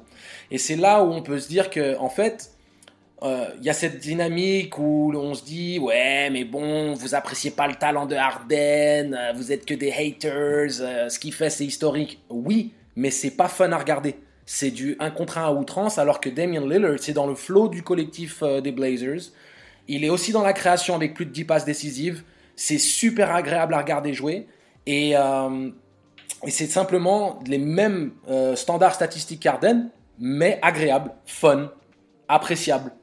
Euh, donc, euh, franchement, déjà Lillard va être très probablement joueur du mois, parce que déjà après avoir gagné les euh, back-to-back Player of the Week, il va sûrement être Player of the Month. Et le fait que ça se traduise en victoire, c'est particulièrement important parce que il faut aussi apprécier le fait que Damien Lillard a mis en avant dans la presse que c'était pas nécessaire pour les Blazers d'essayer de faire un trade absolument pour essayer de redynamiser l'équipe d'une manière ou d'une autre. Il a dit soyons patients, euh, la tempête euh, va bientôt s'arrêter, on va récupérer nos joueurs blessés. Euh, je pense qu'il véhicule tout ce qu'on aime dans le basket NBA, tout ce qu'on aime du basket old school, parce que Lillard, il a beaucoup de valeurs old school, avec le talent new school. Et réconcilier un petit peu les, deux. Et c'est super appréciable à regarder, moi, moi j'adore. Tu parlais justement de cette impression que dégagent les, deux joueurs, donc au-delà de la dimension statistique, pardon, Qu'est-ce qui peut différencier les deux euh, sur le, plan du leadership? On sait que on sait que mettre des points, ça, compte énormément au basket et c'est même euh, très très important. Maintenant, est-ce que euh, qu'est-ce qui différencie les deux joueurs sur, leur capacité à emmener les autres à être meilleurs et à faire gagner, leur, team Angelo, si je peux me permettre, je pense qu'il y a au niveau du, style, je vais me faire l'avocat du diable de, James Harden, ce qui, est, si vous me connaissez, ce qui est, très rare, c'est qu'il y a aussi la question du style de l'équipe. C'est-à-dire qu'à Houston, le style est défini par le GM Daryl Morey, qui veut donc jouer ce 3 points, euh, jouer près du panier ou lancer franc. Et donc, vu qu'ils utilisent, un peu comme les Astros d'ailleurs, euh, les analytics, ils savent que l'isolation, euh, jouer l'isolation de James Harden, c'est le tir entre guillemets, le plus efficace de la NBA. Donc c'est pour ça qu'ils sont à fond sur le 1 contre 1, jouer le 1 contre 1 et donner la balle à Harden et, le laisser avoir un, usage rate de, euh, de, 38 ou 40%. Alors que côté Blazers, c'est un, jeu qui, a beaucoup plus de mouvement avec, euh, avec Terry Stock, qui est connu d'ailleurs pour ça, euh, et qui donc met Lillard, qui lui donne la balle, il joue beaucoup de pick and roll, mais il le met aussi en, il le met aussi en mouvement et il lui permet d'avoir euh, cet impact peut-être plus important sur le collectif de son équipe. Donc je pense que ça, ça, je pense que ça, ça joue beaucoup et je pense que ça aide aussi au, fait que, que, Lillard a, un leadership qui est beaucoup plus, euh, beaucoup plus visible et beaucoup plus appréciable qu'un James Harden parce qu'il n'hésite pas à passer la balle, à être altruiste, à mettre ses coéquipiers en valeur. Et puis, comme le disait euh, Angelo, il, a un peu cette, cette Mamba mentality où il essaye de, tirer tout le monde, de tirer tout le monde vers le haut. Donc, c'est, pour moi, c'est ça, ça qui, fait la grande différence. Euh, pour moi, c'était plus euh, un problème euh, avec Mike D'Antoni, en fait, je pense. Est-ce que James Harden aurait cette, ce type de jeu s'il était entraîné par Terry Stott, justement ou parce qu'il est avec Mike D'Antoni, et Mike D'Antoni, on le sait, il, il aime bien les, les, grands, les joueurs stars, on l'a vu avec Steve Nash par, par le passé. Est-ce qu'il aurait, est-ce que James Harden à Portland, par exemple, est-ce que ce serait le même James Harden? Est-ce qu'il serait apprécié par toute la, par toute la communauté NBA, entre guillemets? Euh, je, vais, je vais te répondre. Moi, ce qui est, ce qui est assez flagrant, et, je pense que ça va te donner un élément de réponse, c'est euh, quand tu vois euh, Damien Lillard au sein des Blazers, sa réussite est appréciée, attendue auprès de ses coéquipiers, auprès du public et auprès de, des gens qui entourent l'équipe. C'est-à-dire que tu vois par exemple CJ McCollum qui chantait MVP, MVP, qui était en train de faire des grands gestes, qui haranguait le, le public, et c'est quelque chose de vraiment spontané et sincère. On voit aussi par exemple dans, dans la série playoff contre les Nuggets l'année dernière où McCollum avait carrément pris les rênes de l'équipe et Lillard n'a pas eu d'ego mal placé, il a distribué, il a donné les ballons, il a laissé CJ euh, faire le show pour le bien de l'équipe. Et si tu veux, cette alchimie qui existe entre euh, McCollum et... Euh, et Lillard, elle est sincère. Tu vois aussi euh, le, le, Bosniaque. Euh, Yusuf Nurkic. J'ai pas envie d'écorcher son nom, euh, Melvin ou aussi. Yusuf Nurkic. Nurkic, merci, Nurkic. J'allais dire un truc un peu bizarre. Donc, tu vois que Nurkic aussi, il est dans cette, dans cette idée, cette camaraderie. Canter l'était à l'époque où il était aux Blazers. Il y a vraiment un truc, il y a une émulation dans cette équipe des Blazers qui est créée par ce leadership de Lillard. James Harden, Personne n'apprécie jouer à ses côtés parce qu'il fait 45 dribbles sur une possession, parce que c'est une diva, parce qu'il est dans sa bulle, parce qu'il n'est pas investi auprès de ses coéquipiers, parce que, parce que, parce que. Ça ne retire absolument rien à son talent individuel parce que euh, il est absolument unique. Il a une capacité de pouvoir faire des choses que rares sont ceux dans l'histoire. Je te parle même pas de la NBA actuelle, hein, mais dans l'histoire de notre jeu sont, sont capables de faire. Euh, le vrai problème, il est dans l'idée, est-ce que James Harden n'a pas les capacités, par exemple, d'être un super défenseur? Si, il pourrait être un très très bon défenseur. Il a toutes les qualités athlétiques et de vitesse euh, pour le faire, mais c'est simplement pas dans sa mentalité. Et donc, ça c'est un exemple pour te dire que James Harden, oui, il y a le Mike D'Antoni, mais il en abuse énormément de ce, de ce privilège-là, de cette euh, facilité-là, de, de, faire joujou avec son coach. Terry aurait pu avoir une meilleure utilisation d'Arden, mais il aurait eu quand même beaucoup de complications euh, dans, le fait de, tirer la quintessence du talent d'Arden, parce que c'est quand même un ego assez particulier à gérer, contrairement à Damian Lillard qui est beaucoup plus euh, axé sur euh, la, gagne et sur l'effectif, sur son collectif. Je voulais juste rajouter un, truc à ce, que, à ce que vient de dire Angelo. Il y a aussi une différence de style où, par exemple, Arden, quand il joue, tu sais qu'il va chercher la faute de façon, euh, de façon un peu irritable, en se jetant un peu les bras, en jetant ses jambes pour provoquer la faute à trois points. Euh, alors après, respect à lui parce que ça fait partie du jeu et si, euh, si, si, les arbitres sifflent ce genre de faute, ben pourquoi ne pas, ne pas en tirer profit? Mais je pense que c'est quelque chose qui, qui, est, qui gêne un peu les fans, qui gêne aussi ses, ses pairs et qui est, vraiment pas, pas, cool à voir. Quoi, et c'est un, peu, un peu chiant. Alors que, alors que Lillard, c'est vraiment le. Enfin, pour moi, c'est vraiment, il est vraiment beau à voir jouer et, euh, c'est un style qui est, c'est un style qui est vraiment différent au final. Messieurs, pour, pour conclure sur le sujet, j'aurais une question à vous poser à tous les trois et ensuite on accueillera un, invité. Euh, lequel des deux est le plus proche de gagner un titre je pense, euh, je pense que les deux Sply Bro seront sûrement d'accord avec moi. Je pense que Damien Lillard est, est vraiment plus proche de par son style de jeu beaucoup plus collectif. Euh, on l'a vu, Houston c'est vraiment du Harden, euh, du Harden all-in sur, sur James Harden et on sait qu'en post-saison la défense est beaucoup plus resserrée. Euh, je pense que Damien Lillard est plus proche. Après ça dépendra de voir si, en tout cas pour cette saison, si Yusuf Nurkic arrive à, bien revenir parce qu'on sait que Portland a beaucoup de, de difficultés sans un grand pivot. Donc, mais je pense que, en tout cas, le collectif a l'air bien huilé. Damien Lillard a l'air de vouloir rester toute sa carrière à Portland et ça, ça doit fortement aider pour construire quelque chose de durable et pourquoi pas aller chercher une bague. Surtout que bah, les Warriors vont finir un jour par commencer à être un peu moins bons et ça devrait ouvrir euh, quelques portes, quoi. Ils ont déjà commencé, hein, je, te, rassure.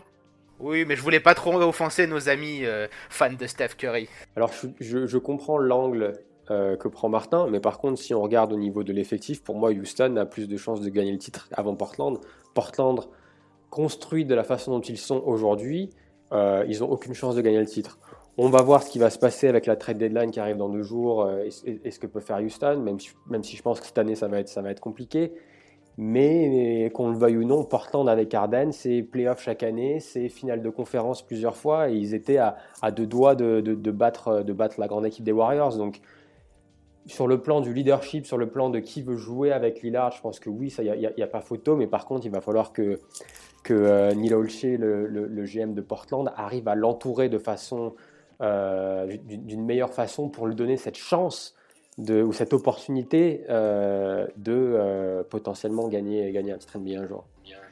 Le truc avec les Rockets, déjà, c'est que ils font un trade et se, et se sépare de Capella, tu peux oublier le titre cette année et même l'année prochaine ou l'année d'après.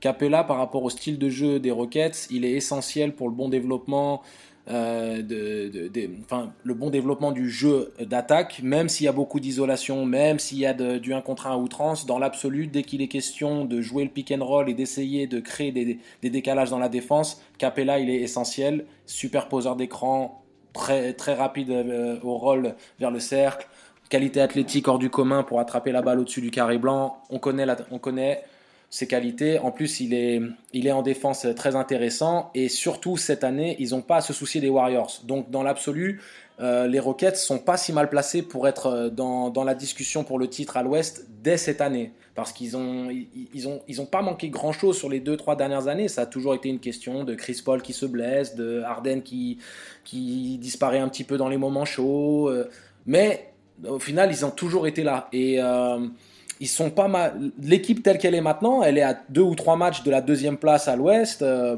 elle, elle a le talent individuel avec Westbrook et Harden et Gordon, de pouvoir, euh, de pouvoir faire des, grosses, euh, des grosses euh, périodes de chauffe offensive en sachant qu'ils ont aussi les qualités défensives pour pouvoir être compétitifs à ce niveau-là. Alors qui peut arrêter les Brands Il n'y a personne sur Terre, donc d'essayer de faire un trade pour trouver un stopper défensif sur le poste 3, c'est absolument stupide à ce stade-là. ça, ce n'est que mon opinion, bien entendu. Portland, euh, comme l'a dit Melvin, n'est pas du tout en situation de gagner un titre ni maintenant ni prochainement. Il va falloir construire avec des, free agents, euh, euh, faire des coups sur des free agents et, et malheureusement ils n'ont pas cette capacité à recruter comme les Lakers l'ont. C'est-à-dire que personne n'a envie d'aller dans la Rose City. Même si Lillard il est super attractif en tant que coéquipier, que CJ McCollum ça fait un super duo, quel est, le free agent qui aimerait aller à Portland? Regarde, Iguodala, s'il a le choix d'aller quelque part, Portland c'est en bas de la liste.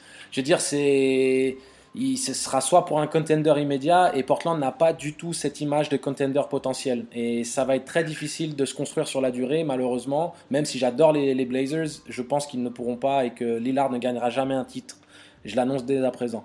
Les Rockets, ils sont plus à même de le faire, mais il faut aussi que Harden change son leadership et ça, c'est une autre question. Alors moi je vais, j'ai un avis très rapide sur la question. Euh, je pense que James Harden a déjà prouvé ses limites et que s'il change pas son approche du jeu, il gagnera pas de titre. Euh, qu'il ait quelqu'un de très très fort avec lui, ce qu'il a déjà eu, ou euh, des joueurs de, de, complément.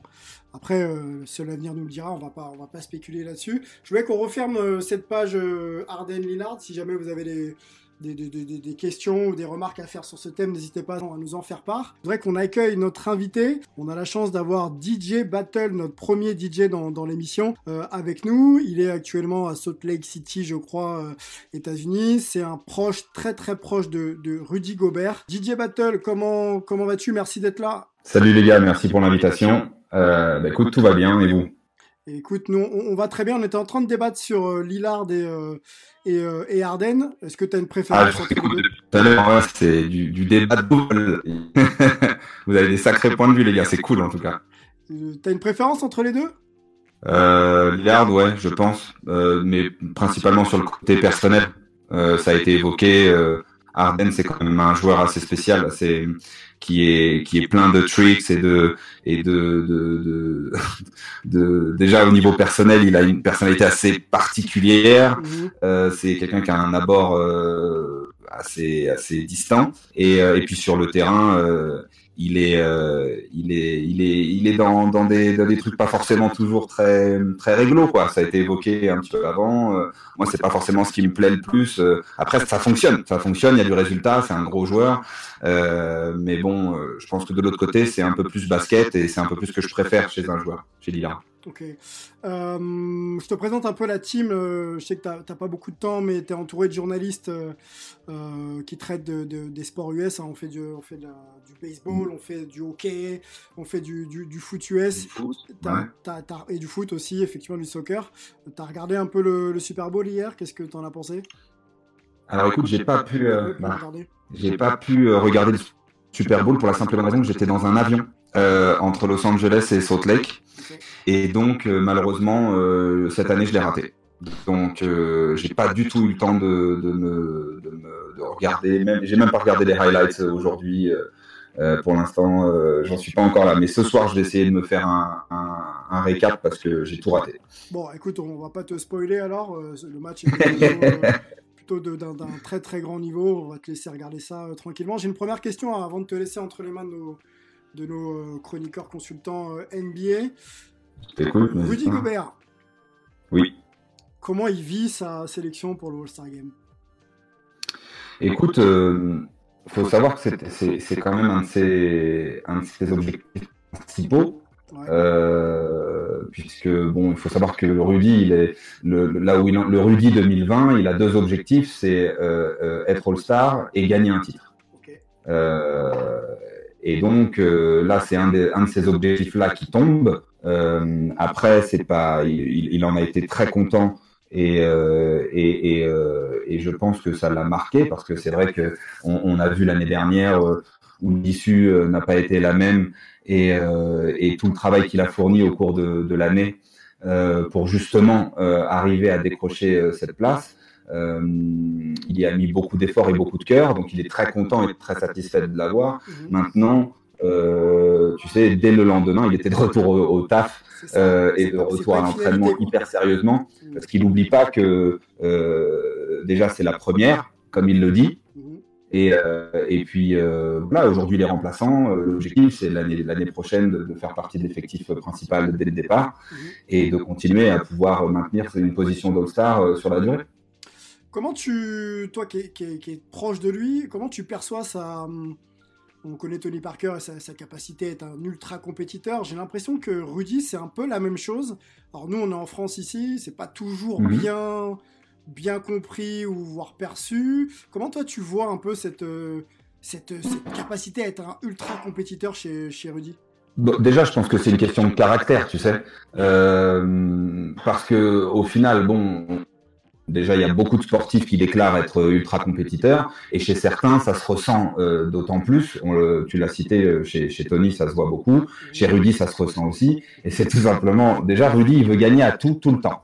Mais peu importe, ça peut être le Uno, ça peut être le pong, euh, ça peut être ce que tu veux, mais il faut qu'il gagne. Et, on- va ju- jusqu'à ce qu'il gagne. Et en plus, là où il est chiant, c'est qu'en général, il est assez fort dans pas mal de domaines. Donc, euh, au ping-pong, j'arrive à gagner une partie sur 10 de temps en temps. Mais sinon, dans, au niveau de son mental, si tu veux, euh, euh, c'est quelqu'un qui est hyper concentré. Et, euh, et euh, si tu veux, jusqu'à maintenant, il a réussi à abattre euh, des objectifs qui s'étaient fixés il y a très longtemps. Euh, comme à- ne serait-ce qu'arriver à un haut niveau en France, puis arriver à un haut niveau euh, en NBA, puis euh, arriver à se faire remarquer euh, collectivement et aussi euh, euh, personnellement, individuellement sur ses titres de DPOY. Et en fait, euh, euh, il déroule quelque chose et donc il reste hyper concentré euh, tant qu'il ne sera pas arrivé au bout de, de, de, sa, de sa démarche. Et le, le bout de la démarche, c'est c'est les titres, en fait. C'est en gagner un et, et pourquoi pas plusieurs. Et donc, du coup, le gars est obstiné. Il ne fait que ça. Il bosse toute la journée, que ce soit individuellement ou en collectif. Là, il est actuellement en entraînement avec l'équipe. Il va rentrer, il va manger il va faire l'assiette et il va aller dans, dans sa salle de, de basket pour euh, continuer à s'entraîner. Wow. Donc il est, il, est, il est, structuré, il a ses objectifs euh, en tête et il a son, il plan, son plan, de marche. Quoi. Ah, il ne fait, c'est-à-dire que il, il ne fait que ça. C'est clairement, c'est quelqu'un qui, euh, je, je, passe aussi les, les moments off-season avec lui. Euh, enfin, en tout cas, on essaye de, se croiser au, mieux et le plus possible. Euh, tu vois, on, au mois de juin, en général, il est à Los Angeles.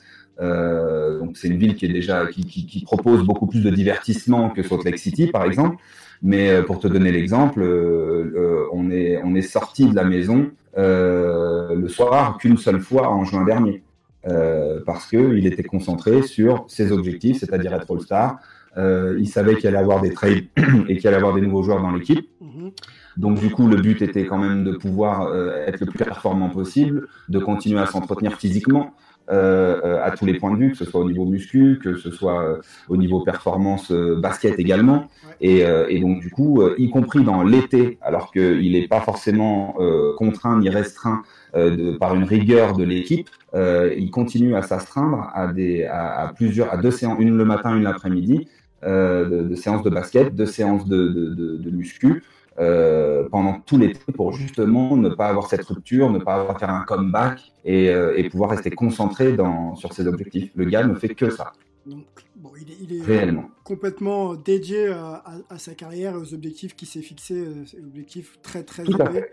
Euh, tu, le côtoies régulièrement, euh, oui. donc c'est aujourd'hui le leader, euh, l'un des deux leaders en tout cas des Utah Jazz. Euh, comment tu, oui.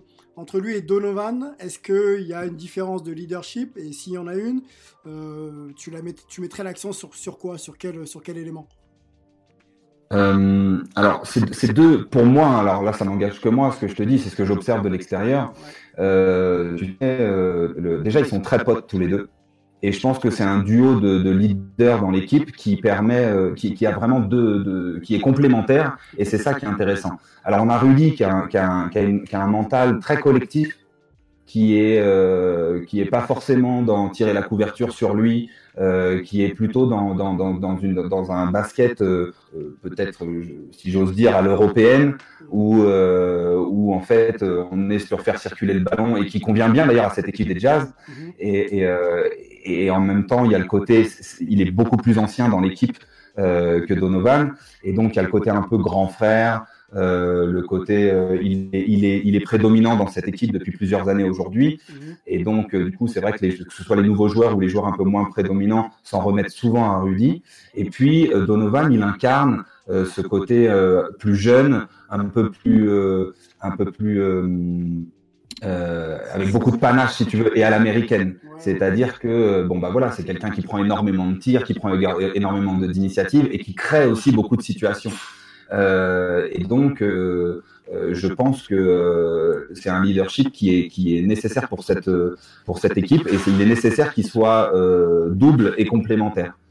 et je pense que c'est intéressant qu'on ait ces deux visions du basket. Euh, au sein de l'équipe et c'est ça qui fait que le collectif euh, fonctionne la plupart du temps, je pense. Ok. Euh, et ce qui est sain, c'est qu'il n'y ait pas de compétition. Euh... Ouais, entre les deux. Il y a vraiment de la complémentarité à la fois euh, dans l'approche comme euh, dans, dans cette, cet aspect à, à, mener l'équipe. Exactement. Martin, tu as une question peut-être pour, pour DJ Battle? Enchanté. J'ai une petite question. J'ai vu que dans la presse récemment, Carl Anthony Towns a fait parler de lui en disant qu'il n'a pas été respecté depuis qu'il est arrivé dans la ligue pour sa non-sélection All-Star Game. On sait que Rudy Gobert, euh, l'année dernière, euh, il n'est pas passé loin du tout et que ça l'avait vraiment frustré. Quel est son ressenti, si vous en avez parlé, euh, par rapport à cette réaction des joueurs qui ne sont pas sélectionnés au All-Star Game alors qu'on sait que Rudy aurait pu avoir cette saison une deuxième étoile de All-Star? Lui, bah, déjà, il est, il est, c'est, c'est, c'est le, selon moi, c'est le mieux placé pour savoir ce que ça fait, puisque comme tu viens de le dire, euh, euh, sa place l'année dernière était euh, tout à fait potentielle et, et, tout à fait méritée. En tout cas, ça n'aurait pas été absurde de, de, d'avoir Rudy Gobert au All-Star Game 2019. Donc, automatiquement, je pense qu'il a, il a une empathie qui se crée face aux joueurs qui potentiellement le méritaient et, euh, et qui euh, pourtant ne, l'ont pas été. Après, il y a des manières de le traduire et il y a des manières de le dire dans, la presse. Euh, Mais clairement, je pense qu'il comprend et il compatit clairement avec, les joueurs qui sont dans, une situation qu'il a, lui-même traversée. Alors, moi, c'est Melvin. je suis basé à San Francisco. J'ai eu l'occasion d'interviewer Rudy il y, a, quelques semaines quand ils ont joué les Warriors. Il y a un sujet qui, me tient à cœur, un, débat que j'ai eu aussi l'occasion d'évoquer de, avec, son grand pote Evan Fournier c'est que l'impact qu'il a sur le terrain est, souvent euh, mal compris ou même, voire ignoré par, le, fan lambda et même par certains, par certains membres des médias aux États-Unis, et je pense qu'en France c'est peut-être même un peu pire. Euh, comment est-ce qu'il comment, comment est qu'il est vit ça? Et toi, en tant que fan de basket, comment est-ce que tu penses que, que la NBA pourrait justement essayer de changer le fait que tout est axé sur euh, les prouesses offensives? Écoute, euh, déjà c'est traditionnel. Euh, on a très peu de numéros 5 qui, ont, qui sont sortis du lot comparativement aux attaquants. si tu veux, lui, il, n'aborde quasiment jamais le sujet parce que je pense qu'il est convaincu, il, connaît les paramètres, il connaît le basket mondial, que ce soit le basket français ou le basket américain. Euh, il sait très bien que euh, bah, un boulot de défenseur, euh, c'est pas perçu en premier par le fan lambda, comme tu viens de dire, que c'est un peu le sale boulot, qu'il pose des écrans dans tous les sens, qu'il va servir l'équipe, et c'est ce qui, je pense, en tout cas, je l'ai déjà entendu dire, c'est ce qui le préoccupe le plus, c'est-à-dire de pouvoir servir son équipe et de, de, faire en sorte que le collectif gagne euh, après, le, tu sais, il est, il est pas du tout dans un, dans un truc de, de notoriété, de shine, de euh, je veux m'accaparer ci ou ça. Et, et euh, il est très patient. Euh, il travaille beaucoup des aspects qu'il n'exploite pas encore forcément en match, mais, ça, mais ça va venir, je l'espère. Et, et, en fait, il y va pas à pas. Et, euh, et c'est pas quelqu'un de vaniteux, c'est pas quelqu'un qui se dit euh, euh, bon bah moi je, je fais des doubles doubles quasiment à tous les matchs, euh, je, je, suis là, j'ai fait ci, j'ai fait ça, euh, j'ai servi mon équipe et finalement j'en retire pas les lauriers. Il a jamais fait une remarque de ce, de ce style-là parce que je pense qu'il s'en fout totalement. Je pense qu'il cherche vraiment le, le, bien du collectif et le fait que son équipe historique gagne et, et, et, aller vers le titre tout simplement. Et après, au niveau, pour répondre à la deuxième partie de ta question, ce que la NBA pourrait changer pour changer ça, euh, je pense que c'est quasiment impossible parce que c'est dans l'inconscient collectif. Un, un, panier à trois points euh, ou un mec qui, qui, qui dunk depuis la ligne de, des lancers francs, c'est forcément plus spectaculaire qu'un gars de 2m17 qui, euh, qui pose des écrans, qui, permet à son équipe de, créer, qui permet à son équipe d'aller au panier ou qui prend des rebonds pour pouvoir euh, euh, justement des rebonds défensifs ou offensifs d'ailleurs, mais pour pouvoir faire que l'action euh, perdure euh, et, soit positive pour l'équipe, c'est automatiquement moins sexy. Donc, donc forcément, ça pourra, je pense, jamais changer. après, le, le, travail, comme je te l'ai dit, se construit sur la longueur. Et je trouve que pour un, pour un numéro 5, euh, c'est pas forcément le, le, le, moins bien outil euh, au niveau euh, de la communication et, et, de, et, de, la manière dont on parle de nous. Euh, mais après, c'est quelque chose qui ne le préoccupe pas du tout. Le, vraiment, être présent dans, dans, les dans les dans les dans les pardon dans les consciences, euh, c'est pas quelque chose qui, qui l'intéresse réellement. Euh, c'est pas quelque chose qui le gênera, mais c'est pas ce qu'il cherche en premier quand il rentre sur le terrain. DJ Battle, euh, Angelo, déjà enchanté, et puis on voit le, mec qui, aime le basket, qui comprend le basket, donc ça fait plaisir d'échanger avec toi. Euh, moi, la petite question que j'ai, c'est que en grand, grand fanatique du basket, euh, j'ai toujours aimé les, grands les grands nemesis, les grands combats, il y a eu les, les Joe Dumars, Michael Jordan, ou alors Dumars, comment dire, Dominic Wilkins et Jordan. Maintenant, à cette époque, il y, avait les Patrick Ewing contre David Robinson, ou Pat Ewing contre Olajuwon. On a un peu, un peu moins de ça de nos jours, mais on a tout de même des mecs comme Jokic et Embiid qui sont les grands, les grands ennemis, entre guillemets, de, de, de Rudy à cette époque. Donc, est-ce qu'il se prépare de manière un peu différente quand il s'agit d'avoir ces adversaires-là? Est-ce que ces, ces matchs-là avec une croix dans le calendrier pour lui parce qu'il a vraiment euh, une envie plus grande, il a une motivation euh, accrue dans ce genre de match-up où il approche chaque match avec la même identité en se foutant un petit peu de, de, l'adversaire du soir Là, c'est assez personnel, euh, donc je pourrais pas te dire. Euh, après, c'est pas forcément quelqu'un qui, qui, extériorise énormément ses sentiments. Donc, du coup, à ce niveau-là, je pourrais pas te dire comment ça se passe dans sa tête. Mais en tout cas, ce que je vois moi d'un point de vue extérieur, il traite chaque rencontre de la même manière, il se prépare hyper sérieusement. Même moi, en, tant qu'extérieur, parce que je suis pas, je suis pas dans le basket du tout, je, je, ne travaille pas dans le basket. Euh, parfois, bon, je sais qu'il y a certaines équipes qui, sont prévues d'être assez faciles à, battre sur le papier, euh, et, donc je dis oh bah ça va ce soir tranquille. Et il me reprend toujours parce que justement, euh, même si sur le papier c'est censé être facile la dernière fois ils ont gagné de 35 points, euh, eh bien, euh, en fait, il est hyper concentré, il rigole pas, et qu'il y ait un adversaire comme Embiid sur le terrain ou euh, un pivot euh, euh, peut-être un peu plus facile ou un, peu plus facile d'accès pour Rudy, eh bien, c'est exactement la même préparation, le même sérieux, et il sous-estime personne, et par contre, il surestime personne non plus. et c'est ça que je trouve intéressant dans sa mentale, c'est qu'il y va et il est sûr de lui, et, mais par contre, en face, euh, peu importe qui, qui c'est, il va, il va s'appliquer à donner son meilleur basket en fait. Et euh, je l'ai jamais vu, euh, si tu veux, ni avoir des paroles de ah ce soir il y a un tel ou il y a un tel c'est chaud, ni avoir des paroles de ouais, lui je le bouffe, c'est bon. Je, si j'en mets pas trois ce soir, c'est que j'ai pas été bon. si tu veux, il rentre pas dans ce genre de considération là. C'est quelqu'un d'assez humble euh, y compris en privé, euh, et respectueux de, de, du, du, game, parce qu'il sait très bien que euh, une situation peut tout à fait changer du tout au tout, même si sur le papier c'était soit gagné ou perdu d'avance. Ouais, il est, il est linéaire en fait dans son comportement, il est Exactement. Ouais, c'est ah, cool. De toute façon, ça, se voit. Hein. C'est un navire qui avance à vitesse de croisière et, et dans la même direction. C'est pas le genre de gars qui va te faire des gauches-droites, des sautes d'humeur, des, des trucs. Tu vois, il, va, il, va, il s'applique au mieux, au, du mieux qu'il peut en fait. Ok, ok. Euh, merci, merci. Melvin, tu avais peut-être une question euh, hors basket pour, euh, pour DJ Battle? Ouais, question hors basket, pareil, qui, me tient à cœur. Rudy fait pas mal de choses. Je pense qu'en France, pareil, les, gens ne voient pas. Il fait beaucoup de choses en dehors du terrain, notamment avec sa fondation. je voulais bah, savoir si comment, euh, quel est l'impact qu'il a sur, sur la communauté de, Salt Lake et comment euh, est-ce que ça lui tient à cœur d'avoir justement euh, cette, envie bah, de, give back, comme on dit, à, la communauté?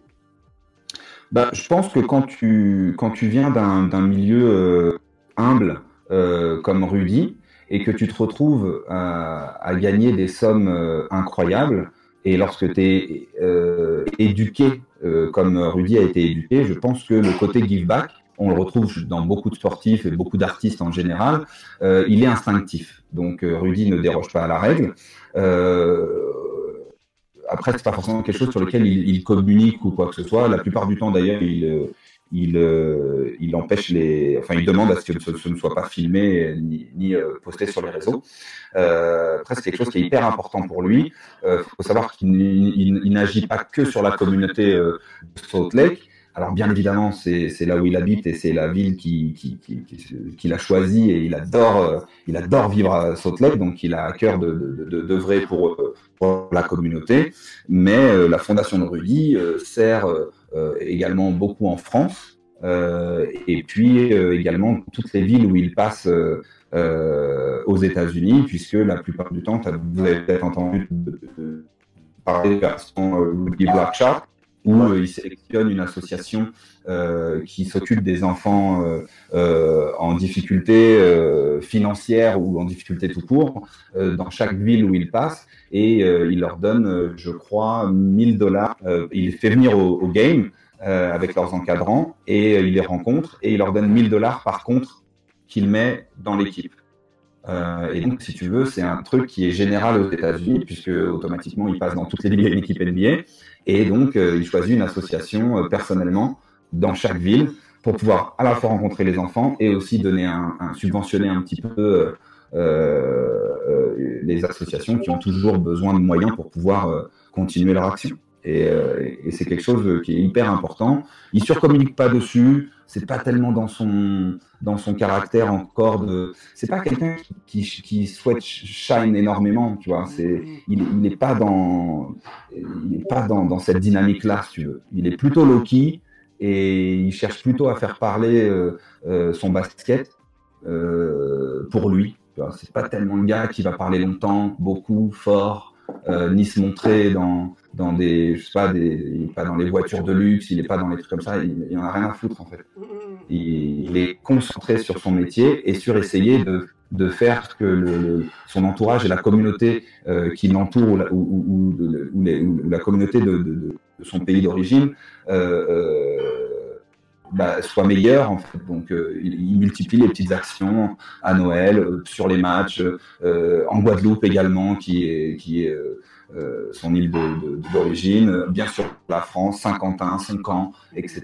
Il reçoit souvent des gamins aussi. Je crois qu'il y, y, il y a des enfants qui viennent à la fin de ce mois-ci de France qui ont qui vont pouvoir voir des matchs, le rencontrer, s'entraîner avec lui, etc.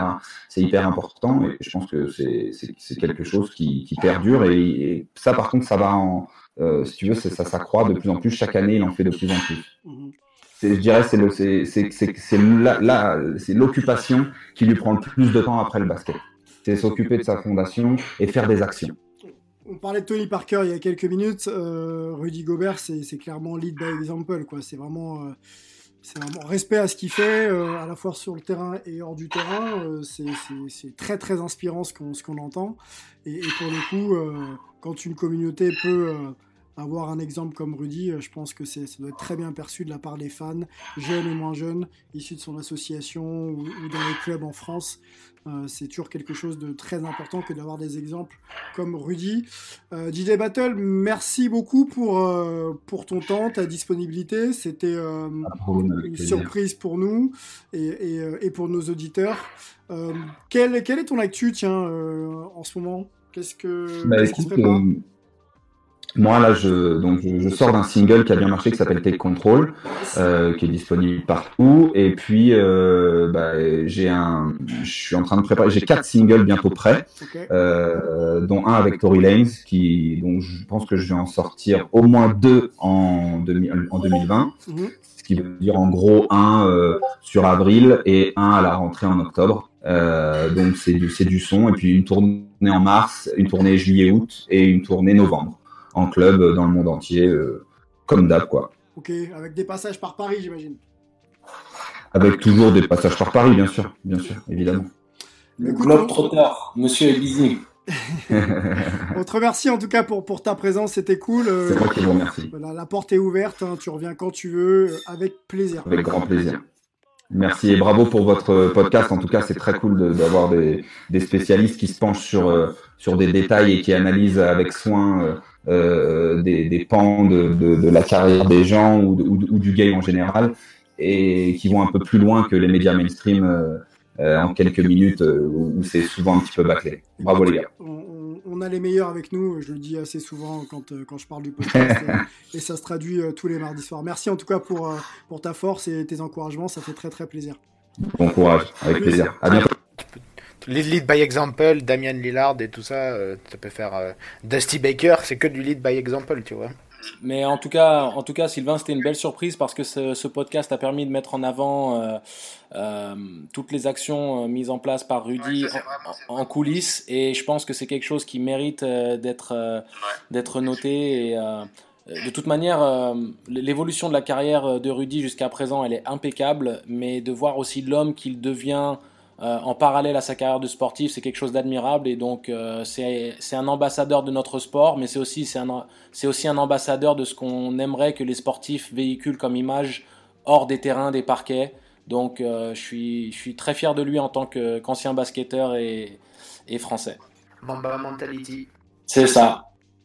Et moi, je, je souhaite qu'une chose, c'est que ce soit vraiment bien perçu par, par toute la communauté française, toute la strate du basket euh, et, les médias aussi pour qu'on puisse vraiment euh, voilà, s'appuyer sur une génération de, joueurs, euh, Evan, Rudy, qui sont aussi dans le giving back et qui prennent le temps de s'inscrire dans leur communauté et de faire avancer la communauté. Donc, bah, le petit Malédon, il a l'air pas mal déjà. Que ça peut, être, ça peut être un profil assez similaire. Donc, ce qu'il fait à Villeurbanne et tout, déjà, c'est déjà pas mal. Quoi. Sur le plan basket, après, on verra sur le plan social s'il arrive un peu à à, devenir un homme aussi euh, en société. Voilà, on conclut euh, Hype euh, numéro 9 par, par ces propos-là. Vous... On vous donne même rendez-vous la semaine prochaine pour un nouveau numéro. On va sûrement parler de la trade deadline en NBA et pas mal de pas mal d'éléments d'actu. Bonne soirée, journée ou après-midi. À vous, à bientôt. Ciao. With a 32nd pick in the 2018 NFL Draft, the Baltimore Ravens select Lamar Jackson, quarterback, Louisville. All right. Hey! Creativity. Number two, Derek Jeter. I love me some Steph Curry. Steph Curry is the greatest shooter in the history of basketball. Curry drives, scoop layup. Oh, beauty from Steph Curry. If I play basket, I could play with LeBron without a problem. And if they need help, I'll help them. Moore told us, and now we have an altercation. Alex Ovechkin pounding away on Andrei Svechnikov, who's down.